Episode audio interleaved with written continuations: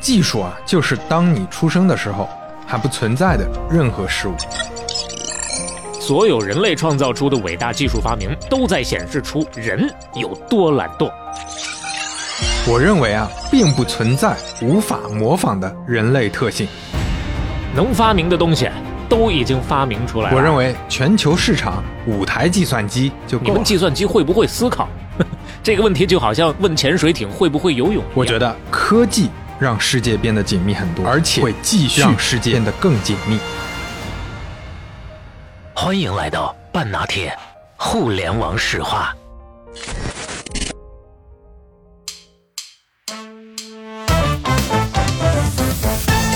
万尼瓦尔·布什出生在美国马赛诸的州啊，不是不是 马赛诸的，听着还挺好吃的。马赛马萨诸塞州啊，马上就要回到美国家乡的年轻人读到了这篇文章，十二个跟网络相关的真相，哪十二条呢？很有意思啊。第一条，得有用啊。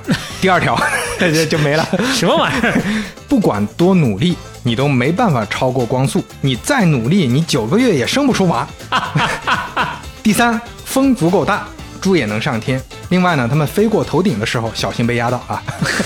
第六，转移问题比解决问题容易啊，这是个实话。第八条，完美不是说没有东西能添加了，而是说没有东西能删除了。第十二条，大家来入网啊，我这儿有网，没有人愿意，我就我又不是鱼，我干嘛要录你呢？什么梗？是鱼，人家也不愿意，是吧？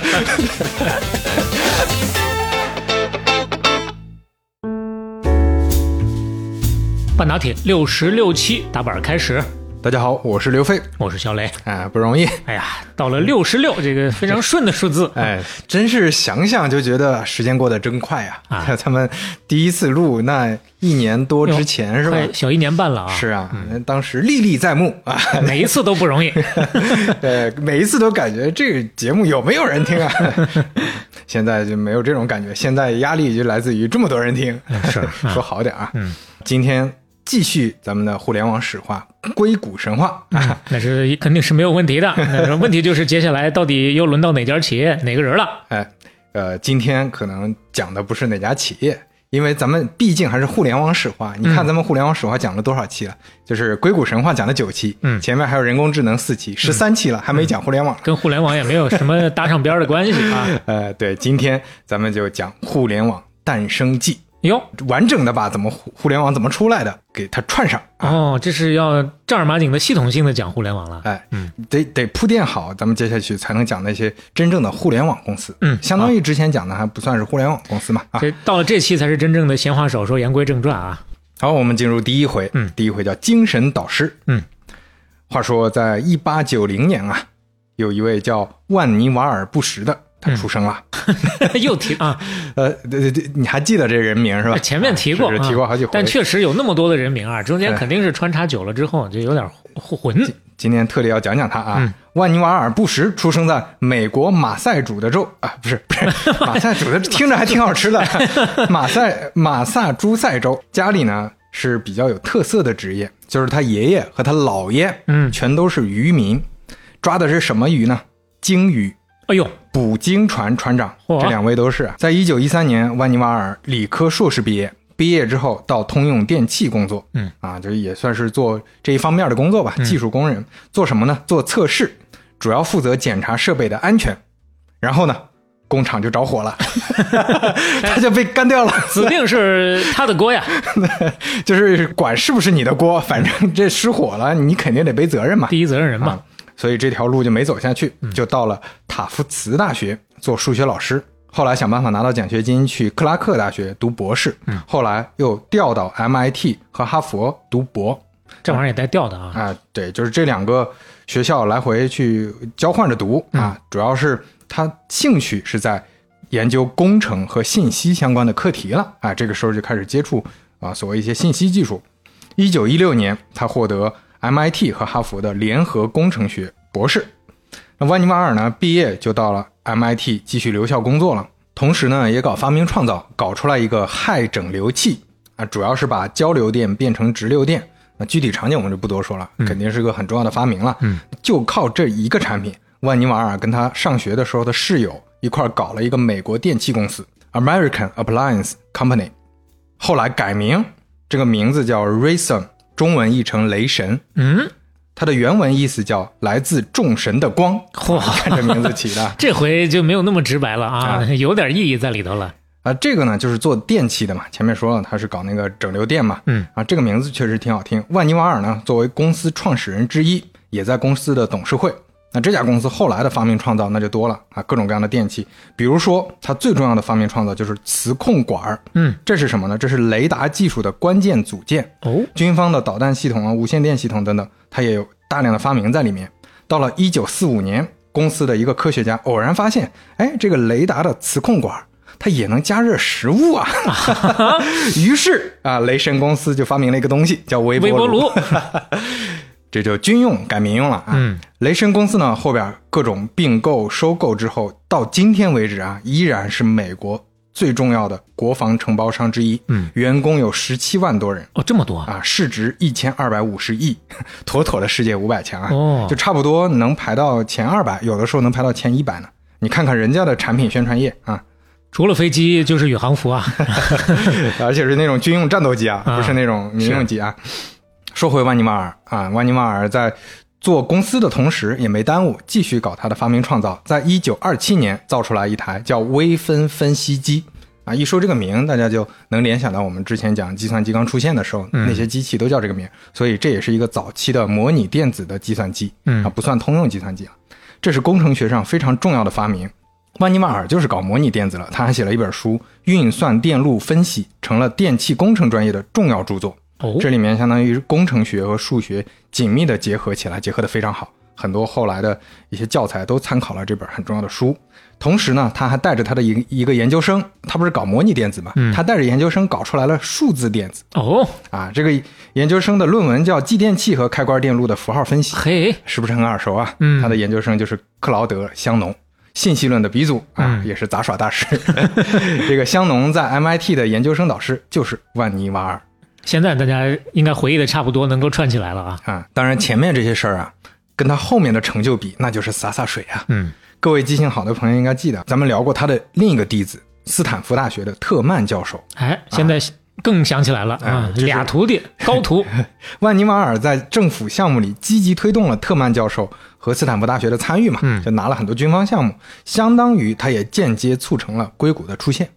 那万尼瓦尔为什么他能成为政府项目的科研负责人呢？不是说啊他的学术很厉害，政府招聘过去的，而是整个美国军方这些政府的科研机构就是他办的呀。哦，他当时作为 MIT 工程学院的院长，万尼瓦尔亲自带着哈佛的校长，带着各种这种高校的领导，直接去说服了罗斯福总统，嗯成立了美国国防研究委员会 NDRC 和美国科技研究发展局 OSRD，啊，这两个大的部门谁管？万尼瓦尔。就在我们节目发布的当天上映的《奥本海默》这个电影，那讲的就是原子弹研发的故事嘛，大家这个都知道。但是这个项目的大领导，大家可能不知道啊，就是 OSRD 的负责人万尼瓦尔，相当于奥本海默呢，他是科学家整个大团队的领导。那万尼瓦尔呢，是啊这整个再往上一个大项目的总负责人，他手里负责的可能还有雷达呀，还有导弹啊等等各种各样的东西。同时，他对原子弹的贡献也非常大，包括当年就是他推动原子弹这个项目的启动的，嗯他带着奥本海默当时的一些理论基础去找罗斯福总统汇报，说这个东西咱们得搞。当然，呃，还有一个很重要的推动力就是大家都知道的爱因斯坦那封信嘛，在第一个原子弹爆炸的现场，万尼瓦尔当时也在啊。爆炸结束之后，他特地脱帽给奥本海默致敬啊，牛逼，哥们儿！还以为脱帽是为了挡挡眼呢。后来《时代》杂志直接把万尼瓦尔叫物理学将军，就是他是用科学打仗的大将军啊，了不起啊！但是万尼瓦尔自己还不是很满意，他曾经发火说过：“哎呀，要是我们十年之前稍微重视一下军事技术，这他妈该死的仗十有八九就打不起来 啊！这就是搞晚了。”嗯，就可以直接震慑住了。嗯，二战结束之后呢，跟军方的合作就改成了跟科研机构的合作啊，他就嗯大量的参与很多新技术的研发，持续推动。他是坚定的一个技术乐观派。他说，当我们把科学进步付诸实践，就意味着更多的就业岗位、更高的薪酬、更短的工作时间、更好的收成和更多的闲暇。我们可以用这些闲暇时间来娱乐、研究、来学习如何生活，无需承受旧时代压在普通人肩头让人麻木的乏味重担。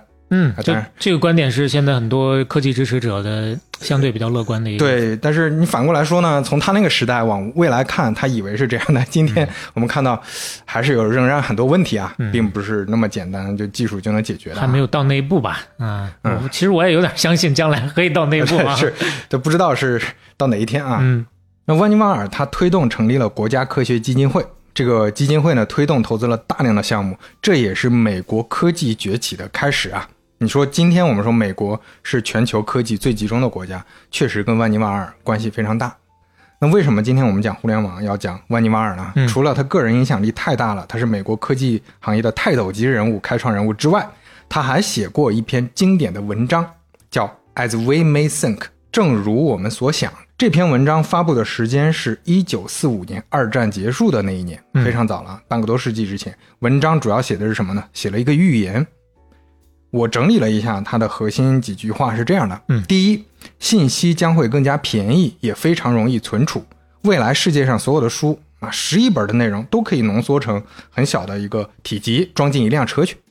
啊，当时就你就不说那现在我们用的硬盘了，就各种便携的存储设备都还没有没有。嗯第二，存储信息方便之后，未来每个人都可能有一个专用的设备，存放私人的数据，成为私人的图书馆、个人的记忆体。嗯第三，用户想要查东西，你直接在键盘上敲代码，这些内容就跳出来了，查起来贼方便。第四，内容的组织形式可能就会发生变化，比如说你要查一件事儿，你要查啊土耳其短工为什么就比英格兰长工好用，那这个时候图书馆里能查到十几本跟这个相关的这些内容，他们就串成一块儿，形成一个啊万尼瓦尔用的词儿叫兴趣轨迹，嗯就是围绕这个问题的这个轨迹，以后你可以随时调用。嗯你跟朋友聊天说，哎，聊到这个长工短工，我直接转发给你，你的记忆体就能存下这个东西了。第五，这些轨迹融合在一起，互相直接有各种链接，可以跳来跳去，这样就可以形成整个人类的知识库。哎呀，这把互联网的雏形画了个差不多了，哎，这个你要想想，这确实一九四五年太早了。就就是计算机、晶体管什么的都还没有出现呢，所以它基本上预言了个人电子设备、互联网的出现。嗯而且啊，这个论文它不是说写出来，大家只是当一个啊这科幻作品看看就完了。这这篇文章确实改变了历史的进程。这篇文章当时登了杂志之后，嗯在遥远的菲律宾有一个还在服役、马上就要回到美国家乡的年轻人也读到了这篇文章，顿时那就是会车开了远光灯。震撼到家，我要我眼是不是已经全串了？对这个世界全亮了。我要搞个人设备。嗯，这个人是谁呢？他叫恩格尔巴特哦，啊。恩格尔巴特就是，又一次提到了一个好像听起来挺熟的名字啊。但是这个可能大家更熟一点，咱们的篇幅更多一点。演示之母啊，他当时发明了大量的图形界面啊，为这个后来施乐公司和苹果公司做的操作系统创立了坚实的基础。嗯那这个恩格尔巴特就是读完这篇文章，觉得，哎呀，这个说的对呀，我得去搞啊，所以把他后来的那个演示之母、个人电脑的这些图形界面的这些东西都搞出来了。嗯，所以说万尼瓦尔确实就是硅谷的精神导师。还有一个说法就是万尼瓦尔是信息时代的教父。哦，一九七四年，万尼瓦尔·布什肺炎去世，八十四岁。他的前领导 MIT 的前校长吉尔姆·威斯纳说：“啊，没有任何一个美国人对科技发展的影响能超越万尼瓦尔·布什。”一九八零年，美国国家科学基金会特地设立了万尼瓦尔·布什奖，奖励为国家做出贡献的科学家。那这个万尼瓦尔·布什呢？各位后面去看《奥本海默》这个电影里也有他，嗯啊，虽然我们也都还没看过，也不知道他里边戏份多不多。正好大家听完节目之后再去看哎能历史感就更强一些了。小磊看一下他当时的这个形象啊，哎呀，这是看起来是很瘦的一个人啊，长脸，完了，还有点儒雅是吧？是是是嗯，嗯，文质彬彬的那个样子。好，那万尼瓦尔·布什我们就先聊到这儿，我们进入第二回，嗯，众神之光。一九五七年十月，苏联成功发射了世界上第一个人造卫星斯普特尼克一号，这是全人类的大事儿嗯啊！现在我们当然习以为常，天上飞着 特别多卫星啊。最新的统计，马斯克的那个星链儿那个 Starlink 项目已经有三千五百颗了，嗯未来它会铺到在多少年后铺到三万多颗是，就它一家公司就这么多颗啊！你想想，但半个多世纪之前突然有个卫星上天，那个时候，那全人类都引起了震惊。那苏联人当然很开心啊，东方阵营很开心，嗯但是美国人都吓坏了。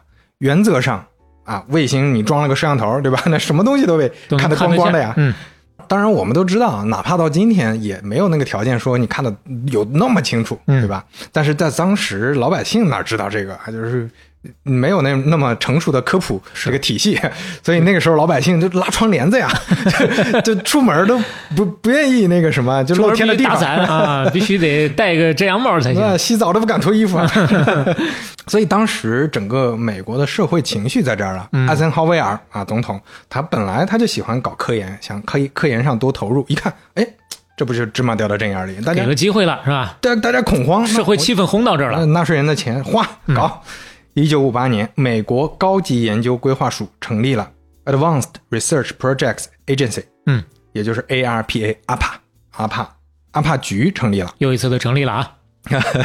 后来呢，大家都认为苏联卫星就是这个机构成立的直接原因。嗯啊，那这个机构在世界历史上特别重要了，它它确实不是光美国历史，就世界历史上它都是很多科技创新的一个缔造者。嗯，包括气象卫星、GPS 等等，包括各种各样的计算机技术。《经济学人》杂志就评价说，阿帕塑造了现代世界，shaped the modern world。啊，这是至高的评价了。同年呢，专门搞太空的部门也从阿帕分离出来了，叫 NASA 啊，所以嗯 NASA 其实也是从阿帕出来的。那阿帕呢，他就不负责搞关于航空航天的东西了，它就专心去搞计算机相关的这些信息技术的东西。嗯，这也是为什么我们后来提的人工智能啊、计算机早期的很多项目研究都有阿帕的身影。一九六二年，阿帕来了一位年轻人，叫利克莱德，那我们就简称他叫利克吧。嗯啊，利克莱德来了之后，立刻就开始负责起了 信息处理技术。嗯啊，利克他自己小时候制作模型飞机，喜欢拆东西啊，喜欢拆汽车、组装汽车等等，跟我们之前说的很大量的工程师、计算机呃学者都差不多啊。有相似之处啊。他是从华盛顿大学心理声学学科博士毕业。啥叫心理声？心理声学呢，是研究人对声音感知的一个学科，哦，声音的声啊。声音的声哦啊，是一个很很有意思的心理学和声学结合的交叉学科。嗯他后来加入哈佛大学心理声学实验室，再后来呢，去 MIT 组建了电子工程系的心理学部。那立刻当时在 MIT 搞电子工程相关的，他肯定就跟大量的搞计算机的开始接触了。当时接触的有谁啊？人工智能的创始人之一，符号派的领军人物麦卡锡老爷子。呀，又回来了他。当时就在啊，我们当时在那个苹果简史里提到过，Unix 诞生是因为分时系统嘛。麦卡锡老爷子被认为是分时系统之父，嗯所以 MIT 这批搞计算机的都在研究分时系统、人机交互这些。就是为什么分时系统跟人机交互有关系？因为你分时了之后，你不就分成了服务端和用户端嘛？嗯那不就得有一些交互的东西了？嗯不是说这个机器都都归你管了。所以这个时候，慢慢的有了多任务处理，有一些人在研究说人机怎么交互了。但是在理念上，立刻发现他自自己跟麦卡锡不一样。嗯人工智能学派的思想呢，就是让机器替代人或者一部分替代人，帮助思考嘛。嗯但是他认为不是啊，计算机应该帮助人啊，就是相当于是一个工具，是哎站在人的这个这一端的。只是它是人的一个能力的延伸嘛。嗯那这个时候，芝麻掉到针眼里，巧了，他碰到了一个人啊，这个人是谁呢？也是在 MIT 搞工程的嗯啊，就是十八岁哈佛毕业的天才少年，会十二门语言的，找不到家门的 控制论创始人 维纳教授啊。哦他也在 MIT 啊，嗯立刻一看，哇，这个维纳教授这个理论，我觉得很对啊，嗯就应该是控制论这这些东西。所以立刻当时接触了这些大师们最早期的这些理论，他开始产生了自己的一些想法。于是他成立了一个实验室，叫林肯实验室，是专门搞人机交互和计算机研究的。嗯一九六零年发表了论文，就是大名鼎鼎的人机共生，这是他发明的一个概念。就是业界很有名的一个概念。哎，很有名的一个概念。这里面提到说，用不了多少年，人脑和计算机就能紧密的结合，两者的结合体能够以人脑从未尝试过的方式思考，嗯并能以现有信息处理未曾尝试过的方式处理数据。嗯就是他说的这个呢，听起来有点像都到了那个人机接口了，对吧？这是 Neuralink 了。对，确实这个表述有点超前，嗯但实际上他研究的很多东西呢，后来都慢慢落地了。那我们接下来就要讲到，嗯立刻除了在林肯实验室工作呢，他还在 BBN 这家公司参与研究。嗯那这家公司差不多，你可以理解是另一个贝尔实验室哦，就搞各种研究的一个商业机构。嗯那利克认为，计算机未来应该有很强的检索功能。现在我们条件达不到，但是你等吧，你就等，估计等到三十年后，一九九四年嗯啊，那个时候就成为可能啊。哦，他还给出了具体的时间，因为其实讲的跟布什还是一样的方向嘛。对，就是其实是他是说了一个虚数三十年嘛，但是一算就是九四年。啊那为什么这儿要提到九四年呢？因为九四年世界上第一个搜索引擎成立了。也 就是说，他神预测了。对神预言啊，确实是一个头皮发麻、鸡皮疙瘩的时时刻啊。那确实预言中了。就在九四年，第一个搜索引擎 Web Crawler 成立了，然后四年之后 Google 成立的嗯啊。而立刻搞的这个项目呢，基本上就像刚才小磊说的一样，就是向万尼瓦尔致敬的，连名字都致敬了那篇文章，叫《未来图书馆》。哦，一九六二年，立刻被招募到阿帕了，专业对口啊，因为那个时候军方也在搞信息技术啊。立刻负责什么呢？是专门给他成立了一个部门，叫信息处理技术局。哎呦，那看来很重视嘛。对 IPTO，因为他毕竟搞了很多年的这个信息检索和这个计算机人机交互相关的事情嘛。在负责人期间，他做了大量的各种信息相关的项目，同时呢，有一个很重要的节点，就是他交了一个年轻的好朋友，嗯也就是苹果简史里我们提到的硅谷施乐 Park 的创始人和负责人，嗯，这个 Bob Tyler，就我们当时提到过，他就是从阿帕调过去的嘛。立刻，他一九六四年从这个 IPTO 离职的时候，局长让给了当时的副局长，叫萨瑟兰。嗯，那你猜副局长是谁呢？谁提上来了呢？那就是 Bob Tyler 哦，啊。但是 Bob Tyler 他之前不是在 IPTO 的，他是转岗过来的。从哪儿转岗呢？NASA。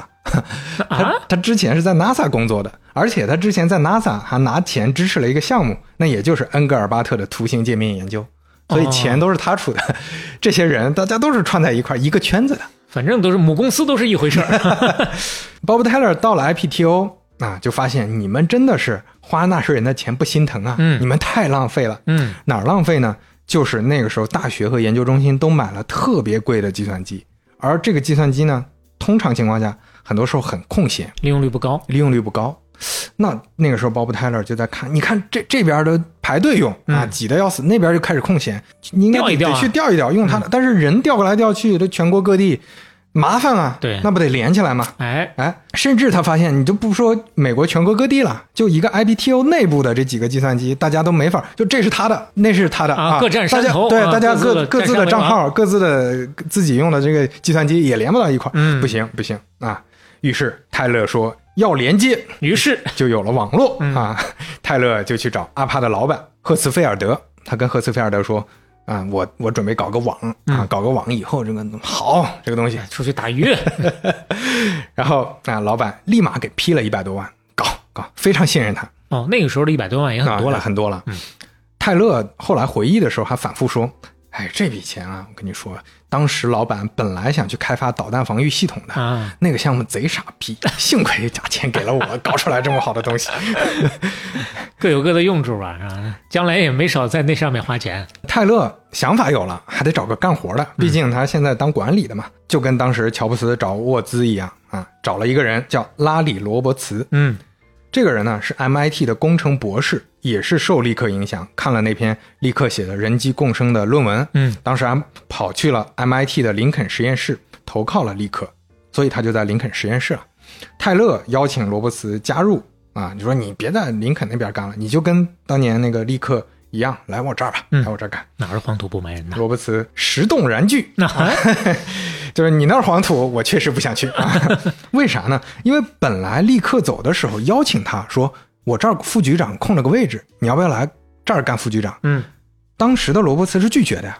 啊，那那你现在新的副局长来邀请我给你干活，嗯，那我算是个什么档次？是啊是啊是啊。你是什么档次？哎哦，还这么一说就非常清晰了，对吧？嗯就是那不能这样啊。嗯所以我不信，而且他内心里还有一层看不上泰勒，他没明说，因为他是博士，泰勒是硕士毕业，嚯啊，就是我给一个硕士打工，那不就是明摆着你就干领导啊，干活全来我来还嘛？有学历鄙视链啊！但是泰勒下手非常狠啊，哎呦，有手段，人家。把他的妻儿老小啊全都绑架了。不是，也差不多，他直接找阿帕的老板，刚才说的，呃，赫茨菲尔德，赫茨菲尔德很信任他嘛，他说。老板啊，哎，咱们现在是不是花了很多钱资助了嗯，林肯实验室啊？哎，那个林肯实验室有个人叫罗伯茨，我最近搞的那个项目，你不是给钱了吗？嗯，就缺他了。你把他弄过来哎，。你把你跟他说弄过来，你跟林肯实验室老板直接打招呼。哎哎，然后，然后罗伯茨呃就被老板，就林肯实验室的老板招过去了，说：“哎呀，你去那边，对大家都好啊，你你就去吧。这是解决主要矛盾，还得是找能说了算的呀。”然后罗伯茨就怕得罪人，那就只能去了。嗯但是他坚持直级关系上不归属在泰勒下面，啊，他挂名挂的 title 是阿帕的首席科学家，嗯，算是一个虚拟组织的关系。当顾问吧，啊，就是我我参与这个项目，还是我干活，但是我不归你管啊。脸还是要的嘛。反正不管怎么样，项目启动了。首先呢，他们要选择到底用什么方式连接。一种是集中式的，集中式的好理解嘛，就是你找一个中心计算机，所有计算机都跟这个中心计算机连接。另一种是分布式的，就是大家是分布式的，各种各个计算机都存储一部分嗯内容和信息。当然，很显然嘛，要选分布式的，因为它更安全。你一个中心的这个计算机，你你放在那儿，对吧？万一哪天断电了，那那就就全整个网就没了。嗯 这这种就感觉不靠谱，所以就选了分布式的。那项目推动的当时就是全国各个大学和研究中心，就是跟这个阿帕有关系的这些计算机入网，大家来入网啊！我这儿有网，入伙儿，没有人愿意，我就我又不是鱼，我干嘛要入你呢？什么梗？是鱼，人家也不愿意，是吧？就是这里面其实有一层很实际的原因，不是大家不想支持你的科学研究，嗯是因为当时的网络数据的处理也很耗费计算机性能。你想想当年的计算机啊，所以相当于我要入网，我计算机的相当一部分性能，我要支持你的网络的，哎我本来都用不过来，我这还能支持你去做研究。当时反对意见里旗帜鲜明的就有人工智能两个创始人明斯基和麦卡锡，因为他们用计算机用的多呀，嗯他们就说你这个玩意儿 浪费。对呀、你这什么东西好钢要必须用在刀刃上。有啥用？我们已经很饱和了，我们连上你有什么用啊？所以你看，人工智能的创始人早期还是互联网的绊脚石呢，大家都想不到。嗯，相互掣肘。但泰勒一样啊，不慌啊，泰勒还是手段狠啊。啊你们往上再找 对，你们再牛逼，对啊，你们为啥找他们合作？你们本来就是我们资助的呀。嗯好，很简单，不入网的，从明年开始，你断了的预算砍掉三分之一。哎呀，你要不要吧？那大家就纷纷入网了。财神爷还是说了算。甲方对甲方的势力还是更大一些啊。这个时候，有一个林肯实验室的哥们儿，他提了一个折中的方案，说：“哎，这样就是因为你们有一些大型计算机，确实咱们不能浪费啊，不能让这些大型计算机耗费你的性能，在这个入网处理这些网络数据上。嗯，那咱们想办法搞一台专门用来联网的计算机。这个计算机呢，不用来啊运行你们那些项目，嗯就专门用来处理我们的网络问题。这个计算机不是只有一台嘛，就是分布在各个地方啊，相当于几几几个大型计算机共用一个这种计算机去帮忙处理。嗯，那当时泰勒一听，绝了，这个方法好啊！他们一下就知道这个肯定指定能行啊。嗯，于是就给这个计算机起了个名字，叫 IMP Interface Message Processor 啊，嗯接口报文处理机。今天我们就把它叫路由器。所以其实哪怕今天我们的嗯计算机，大部分情况下也不用来处理各种各样基础的这些网络数据，都是路由器去处理的嘛。专门的事儿，专门的干。哎，那到了一九六七年，这个网终于要搞出来了。罗伯茨正式给这个网取了个名字，嗯，叫 ARPANET，很直白啊，就是阿帕网。谁出钱就是谁的。这个时候还有个问题啊，就是他们发现通信也要做分时，就跟前面我们说的计算机分时系统一样，这个很好理解，就跟电话线一样，你打电话就占着线了，嗯，那有一个主机占着线，其他的都不能接，那就完蛋了，这个网肯定也转不起来，所以要分时，相当于所有人的数据都能排着队的，你进一撮，他进一撮。再进一撮，对吧？一点一点的用颗粒很小的方式往下传，嗯而不是用占线的方式。然后他们就去调研说啊，用什么办法实现呢？就发现有一个英国科学家唐纳德·戴维斯，他有一个研究，可以把信息处理成更小的单元，这个小的单元也就是数据包。那戴维斯是谁呢？他是艾伦·图灵的同事哎呦，啊，也是当时图灵做世界上第一台计算机没做出来，变成世界上第二台计算机的那个参与者哎，对，参与者这个项目的同事。嗯，戴维斯他就描述了数据包的理念，同时也给它起了个名叫 Packet 包。哦，这个包沿用到今天。从这儿来的。哎，嗯。那他们再去看，就发现戴维斯之前呢，还有个科学家提出了很重要的构想，这个也作为一个非常重要的技术补充。这个人叫保罗·巴兰，嗯，他呢从一九六零年就发表他的网络思想，他认为网络必须是去中心化的，系统才安全。这个跟他们的想的差不多，嗯，控制权也要是分布式的，你不能是中央控制的。当时为什么提出这个呢？因为他说有一个部分万一被苏联人干掉了，啊，其他的也不会瘫痪，因为这是一个冷战背景。整个互联的网络里，每个节点有同样的地位，还能赋予每个人同样的力量去反抗中央的统治，啊，这是他他提出来一个这种平权的概念。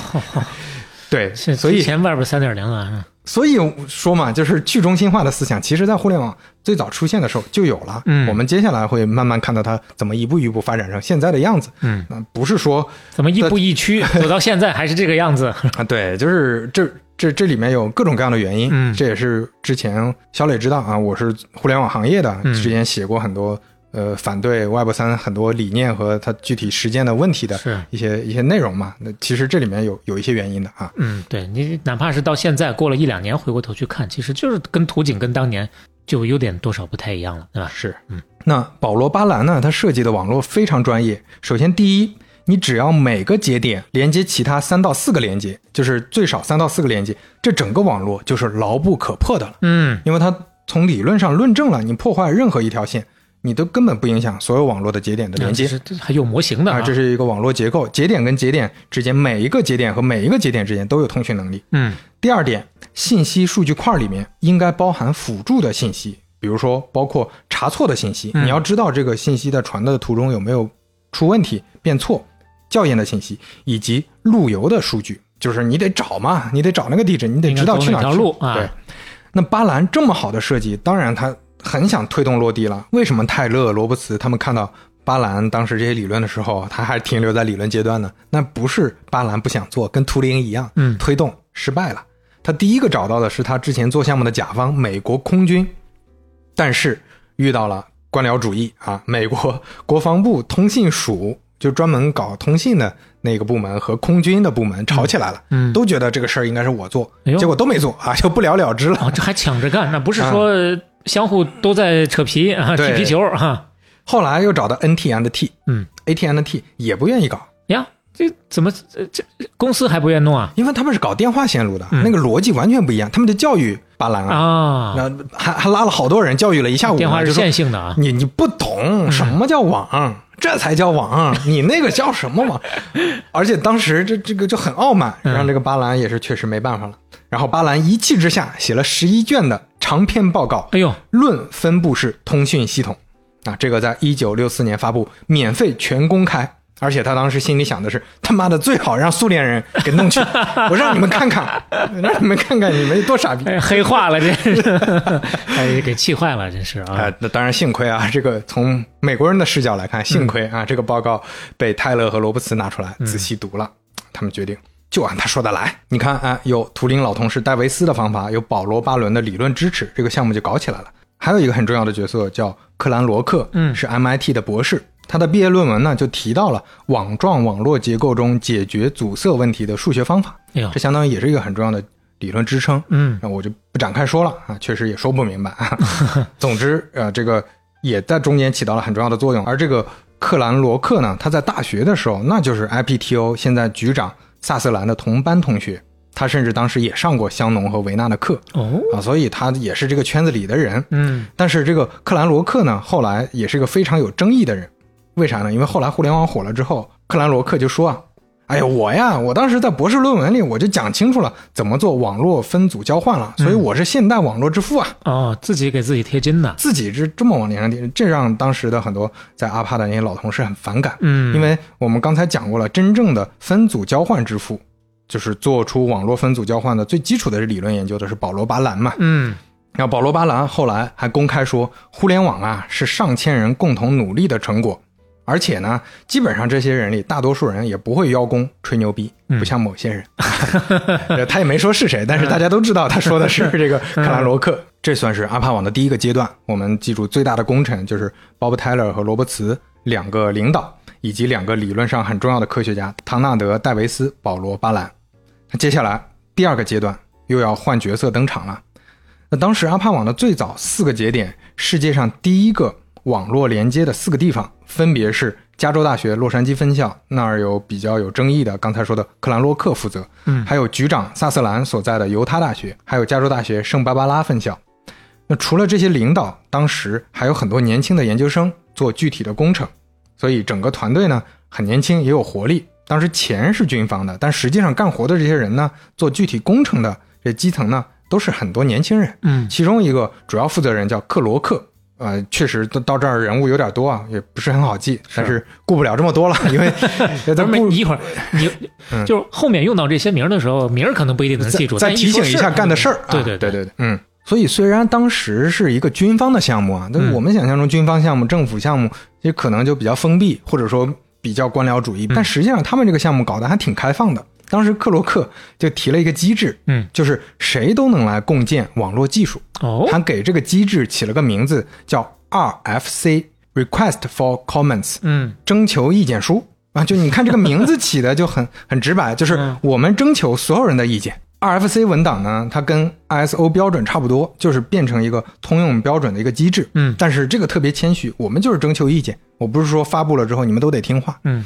这变成了非常重要的一个互联网的标准。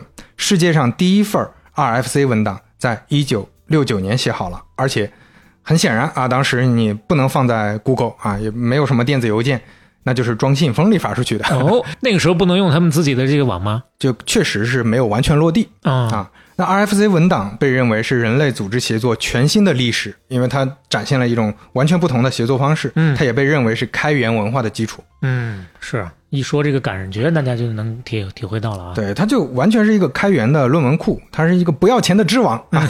你在 RFC 上面诞生了大量的改变世界的内容，都可以查得到，比如说 UDP、TCP、FTP、哦呦，IPv 四、IPv 六、DHCP、NFS 等等大量的互联网协议。有些你可能不懂，但至少你能听懂几个啊啊。这就是最基础的我们现在用到的互联网相关的一些协议了。嗯最早大量的都是在 RFC 上出现的，直到今天 RFC 还在更新，还有很多科学家、学者、爱好者在上传新的文档，哇，序号差不多都快到一万了。嗯，嗯，他们基本上是有一个基础的审核，你就能公布在他们的网站上。对，要不然就不是一万这么简单了，一百万都打不住啊。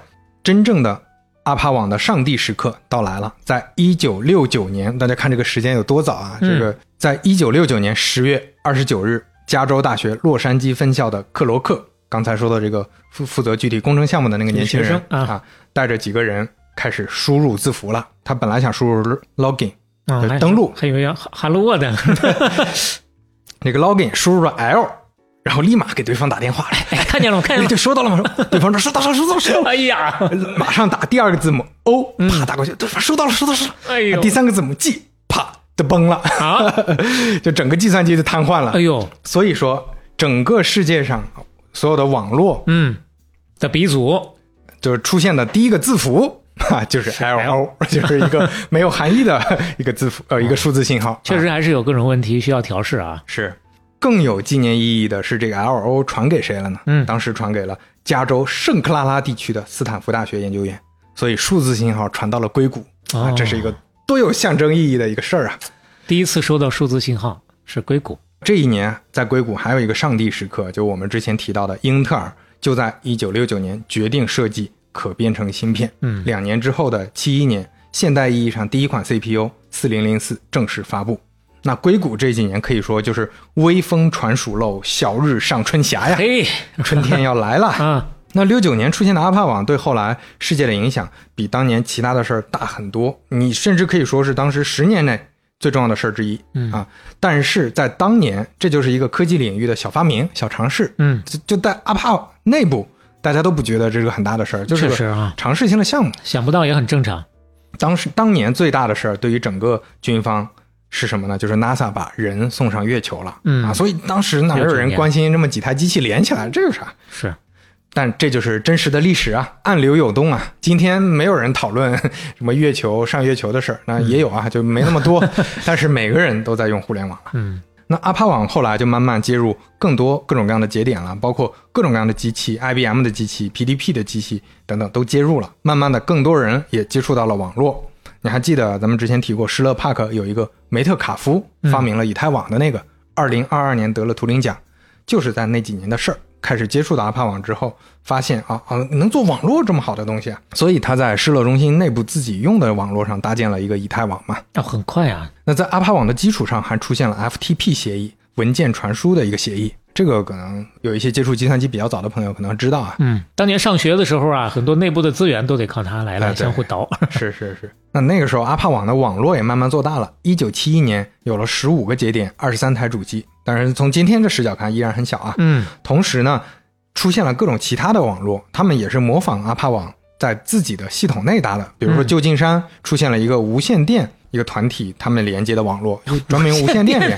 他们的逻辑跟这个阿帕网是很像的啊，只不过硬件设施不一样嘛。哦呦，同时还出现了卫星连接的网络，多个卫星也能去传这信号了啊。相当于在这之前，所所有就没有数字网络这这回事儿，只有电话网络嘛。嗯，那相当于现在呢？有了各种各样的数字网，想方设法的从各种的终端来解决这个问题。哎，那接下来就进入第三个阶段了。刚才提到的克罗克退场，又要来新的角色了。嗯，这个时候，阿帕 IPTO 信息处理技术局的一个经理，他叫罗伯特卡恩，看了看，觉得说，就跟当年那个泰勒说的一样，他觉得不行啊，现在出现这么多网络，网络和网络之间又不通，那到最后岂不是遍地又是各种分散的各种局域网，各种局域网？对呀。能不能把这些网连在一块儿啊？咱们想个办法串在一块儿。要大一统，哎，这当时起了个名字叫 Internet Work，哎呦，后来就把 Work 去掉了，改成 Internet，这个就是他发明的。就 Inter 就是联网嘛，就互联嘛，互联的网络就是互联网嘛，也很直白。卡恩呢就找到了瑟夫，瑟夫是谁呢？瑟夫是跟刚才创造 RFC，那也是阿帕网工程方面的实际负责人克罗克，他们俩是好朋友。嗯，瑟夫。加州大学洛杉矶分校毕业之后，就在克兰罗克的小组工作，所以他就认识了卡恩。他跟卡恩两个人就开始商量着搞这个事儿了。他们搞的这个才是实际意义上的互联网，而且就是他俩人搞起来的。他俩人当时就想：哎呀，现在关键问题是啥？就是咱们得用用一套标准协议。对，这也很容易理解，因为大家现在不同的硬件去传输的数据，你你你没法导到别的网络里。嗯，我举个比较容易理解的。例子，比如说你用卡车送货，我这儿用三轮车，对吧？我们也没法接货呀。你的卡车都是大包规，那我们得把包规，那把这个规格给固定好，这集装箱的尺寸你给换好。哎，对，就把主要是包裹啊，包包裹的是你未来用卡车运也行，但是我这包裹就是固定这么大了。嗯，你这卡车得适应我这个标准啊，你那个三轮车也得适应，你全世界的运输工具都得适应我这个标准。这个标准起了个名，就叫 TCP 协议。啊，Transmission Control Protocol，他们写出了 TCP 协议，哎，传输控制协议，这个就是用来定义刚才提到的，你到底用什么方式去送货，那个数据包的格式是什么样？嗯，但是你光有这个送货的方式不行，你还得有地址啊。嗯，你把货给司机了，司机得看看这个地址，才能知道去哪个方向啊，往北还是往南啊？嗯，去哪个街道，哪个门啊？这就是 IP 地址协议。对，小磊说对了，就是 Internet Protocol。嗯，IP。IP 就是互联网协议。我们现在说 IP，其实说的是 IP address，就是 IP 地址。其实 IP 就是用来啊寻址的嘛。哦，单讲呢，它的意义是这样的啊。这这个确实还没有太深究过这个事儿，就是对没没有这个区分过，对，知道他们好像是这么回事儿。但是是 IP 不光设计了这个地址格式是什么样，还定义了说你该怎么寻址嘛。嗯，所以 TCP IP 就成为一个很重要的，基本上是奠定了互联网基础的一个协议。它能把网络连接起来了。那 TCP 协议呢，写在 RFC 七九三文档里；IP 协议写在 RFC 七九幺文档里。嗯，那这都是一九八一年写进去的。那以上就是第三个阶段了。瑟夫和卡恩在互联网历史上的地位，那确实是数一数二的。因为前面我们反复讲过了，阿帕网它还是个独立的网络。你说到互联网络，就是靠 TCP IP 搞出来的。嗯，那这个协议呢，瑟夫他是协议的第一作者，所以经常被称为互联网之父。嗯。据说他俩谁排第一？当时他俩商量了商量是抛硬币决定的，最后是瑟夫写了第一作者了。还好没有打了一架啊。那前面那个保罗·巴兰不是说过吗？大部分人是不邀功的，除了某些人。刚刚说的 RFC 协议啊，咱们要特地提一下，除了这些牛逼的互联网协议，其实还有各种各样的其他的协议，包括这里面还有科学家幽默的一面，因为它是开源的，很多人瞎写，但是他觉得这个可以可以放上来就放上来了，嗯所以每年的四月一日就会出现很多愚人节玩笑的文档，哦就在 RFC 上是正式文档那，不是还要有 简单的审核吗？不是说就是审核了，我就牛逼啊！哦，他所以写的我是挺牛逼的，对啊，所以是科学家，我说他有幽默的一面嘛，大家就是官方都能够相视一笑的认可的那种恶搞。哎，就是那种彩蛋或者恶搞。嗯，比如说很经典的1994年 IPv 九的协议，这个是搞恶搞 IPv 六，嗯这九就是把六倒过来嘛。嗯但是这个 RFC 文档里写的是什么呢？就是 IPv 六它是十六进制的，就我们现在用 IPv 六的地址，大家应该也能发现，这里面不光有数字，还有 A B C D E F，这是因为它是十六进制嘛。嗯，然后这个文档就是把它全改成十进制了啊，就说我们就是 IPv 九啊，所以它是个 恶搞的文档，在技术上没有任何新的东西。嗯，但是为什么要提这个呢？因为二零零七年中国某化工研究所所长谢建平他说他搞出来了 IPv 九，哦，然后后来就这么搞的啊，这这这他怎么搞的不知道，因为没有人知道他怎么搞的。化工研究所所长，后来国家还宣传支持呢，说我这是要打破西方互联网霸权。但当时确实，说实话，很多人都不太懂，因为加了这个高帽子之后，很多工信部的领导甚至表示支持，有些专家就不是互联网领域的一些计算机专家也表示支持，但是搞互联网的一些专家开始喷了，说你这是啥？这就是一个汉芯科技啊！嗯。当时用的比喻 就是用汉芯科技的比喻说这就是汉芯科技啊。嗯，而且当时还还有一个说这就是周老虎啊，这互联网的嗯。周老虎，这是个时文超导呀，呃，这是有年代感的事儿了啊，嗯。周老虎。当年声称是拍到了野生的华南虎，啊对，然后这个事儿闹得很大，其实是他 P 的啊。用年画还是用怎啊么着来？对对对。嗯 那谢建平当时还搞了个大新闻，他 他起诉了 QQ。为什么起诉 QQ 呢？因为他认为 QQ 号起名的方式抄袭了他发明的 IPv 九。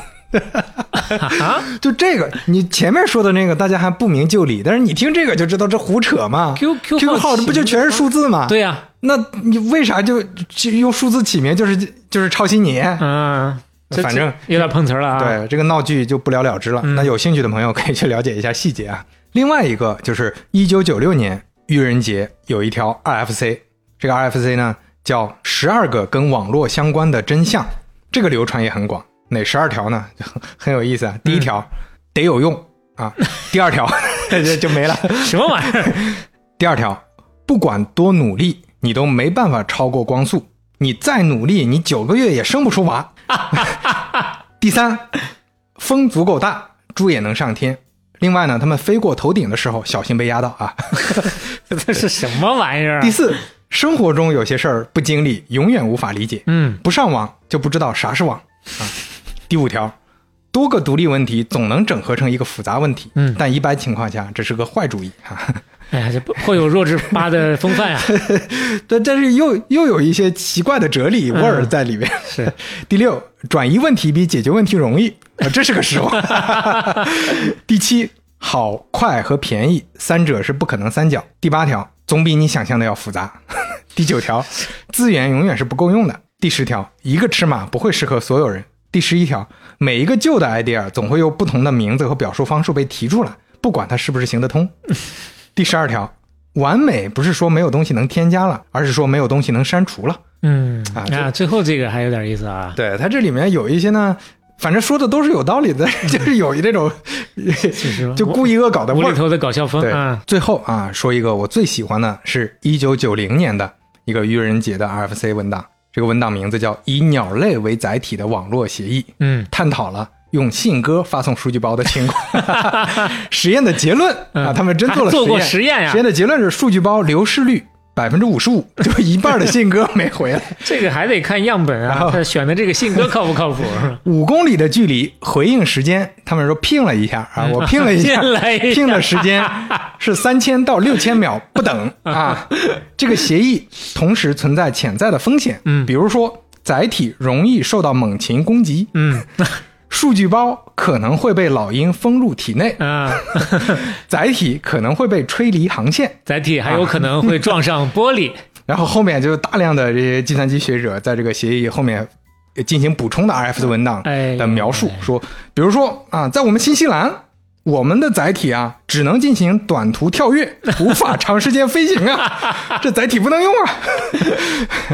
呃后来还有科学家说，载体可能有被禽流感袭击的风险等等。嗯挺有意思的啊，还有一个学者说，有一种可行的方法，就是让信鸽携带存储设备，这样你能带的这个信息量就会巨大。就他让他绑了个存储卡，就带宽增加了。但是可能就不符合网络数据协议了，因为你这个没法走 TCP 啊。啊啊，挺有意思。对嗯，而且维基百科上讲这个 RFC 的时候，还展示了数据丢包的现场画面。哇，是一个鸽子死在了地上，那死状那叫一个惨呀！这个这个描述是一种典型的丢包情形。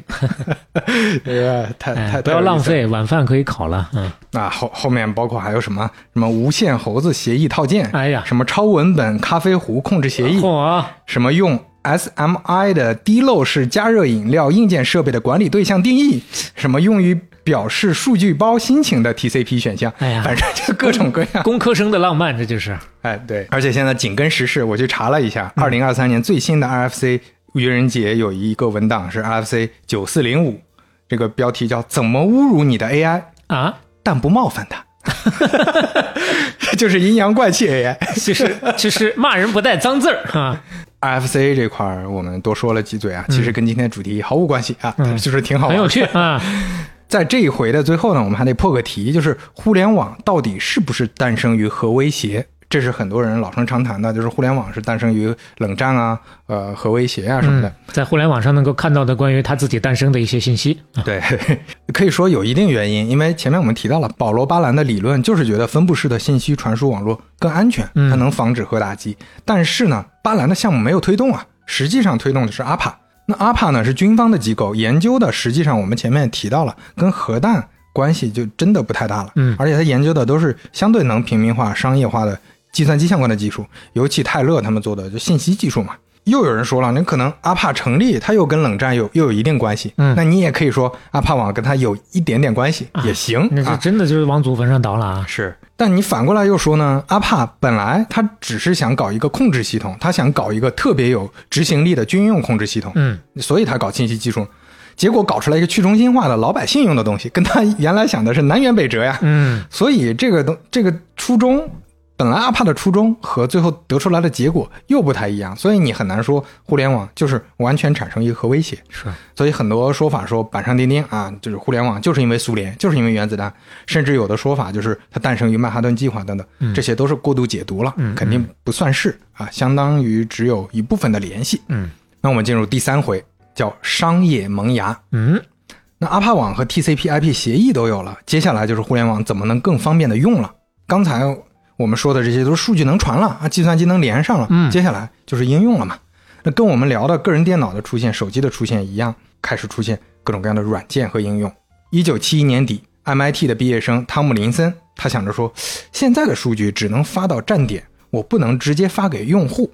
对方呢，如果有很多用户账号，我就没法传给定向的人。嗯如果我能传给他，那不就方便多了嘛？啊，所以他在地址上做了区分啊。嗯比如说我要发给半打铁，哎，半打铁有俩人啊，啊，因为当时那个机器还是大型机的这个，就是计算机嘛，它有多个用户嘛，嗯，对嗯所以那我现在我就是要给半打铁的肖磊嗯怎么区分呢？嗯他就键盘上随便找了个符号，就就是艾特吧，就艾特吧，所以肖磊艾特半拿铁 啊，就用这种形式发。哇，这么古早就就有了，对，就艾特后来成为了代表互联网的最重要的符号。嗯今天阿里巴巴集团的 logo 还是那个艾特呢，就是、啊有有朋友可能有印象，那个巨丑无比的 那个 logo 啊。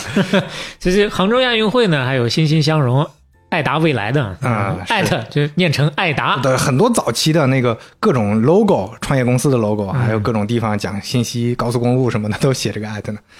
那这个汤姆林森发明的这个东西叫啥呢？其实就是电子邮件，嗯那就是什么艾特什么嘛，艾特前面是用户名，后面是地址嘛，啊哦，对吧？你这不就串起来了吗？哦？电子邮件不就是这到这样现在依然一种格式吗？是这样这个格式啊？依然是这个格式。嗯对，世界上第一封电子邮件就是一九七一年底汤姆林森发给汤姆林森 发给自己的嘛。做测试了，邮件内容嗯，大家当然都很关心啊，全世界第一封电子邮件内容，他忘了，他 忘了，就他两个两个字母，一个 L 一个 O，没有，他当时说，哎，我想了想，好像也就是什么 Q W E R T Y U I O P 吧，什么玩意儿？说你看看你的键盘，哦，他就是从最上面挨着摁了一行，是吧？摁了一行，就 Q W E R T Y U I O P。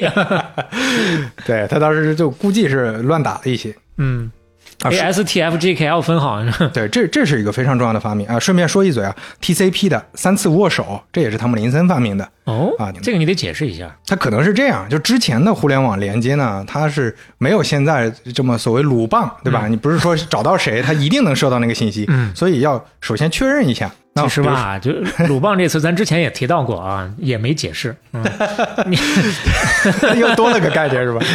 Robust，嗯 robust 啊，就是更牢固啊，更稳健。那那个三次握手大概意思就是我我要找肖磊，嗯那我要确认他在不在嘛，我们能产生一个连接，我开始给他传文件。那不然的文件我传了半天，传了俩小时，对吧？最后发现对，啊发现他也没收到，嗯对吧？网络也不行，所以我要先确认我你在吗？那小磊说在，在我说我也在啊，小磊也知道我在了，这这叫三次握手。嗯。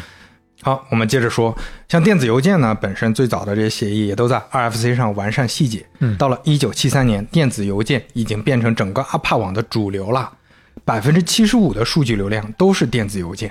那这就相当于，那汤姆林森他是真的精准捕捉到了需求啊，大家就是要直接发给那些用户的。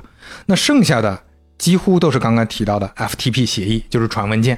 你看，就是发邮件沟通信息，再就是我沟通完信息之后，我要传文件，就用 FTP。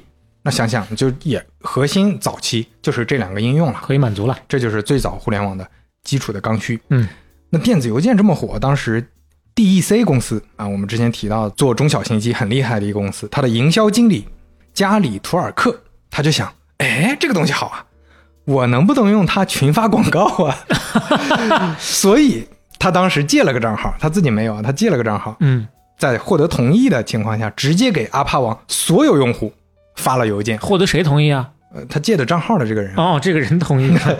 就那会儿，他可以有所有用户的地址吗？确实不多，就是我查到信息，有可能就跟黄页似的，一个列表对对对，有有的说是几千人，有的说几百人，反正不多，啊。那这何鸿燊全都能背过。嗯，啊，这个梗有点深了啊，大家得去听何鸿燊那一期了啊。嗯那确实，他当时也靠这个就把这个他电脑卖出去一些，这个被称为世界上第一封垃圾邮件。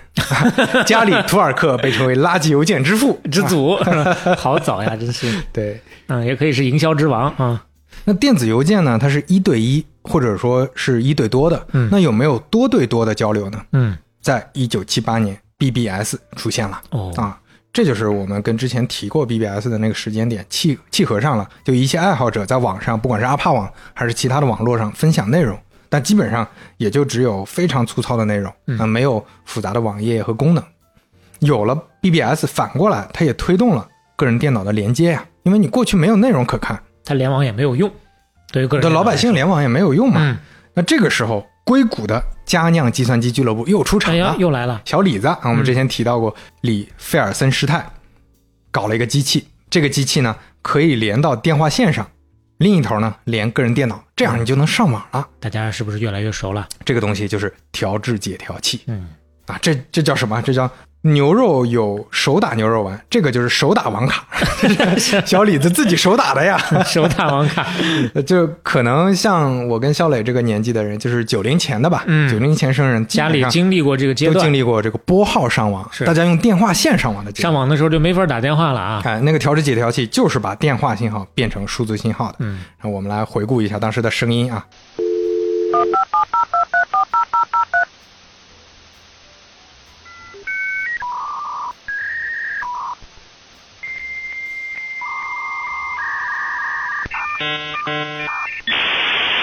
不知道的是以为哪儿的原子弹爆炸了呢。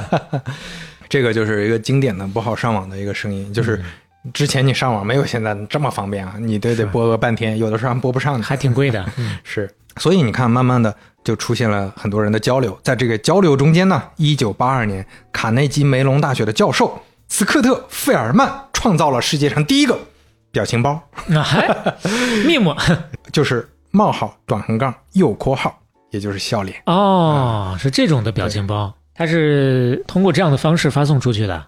哎，因为当时确实没法发图片嘛，还没有那个条件，但是符号是可以发的。所以呢，就调制解调器出现了，大家在网上开始交流之后，慢慢的就开始出现了现象级的互联网社区。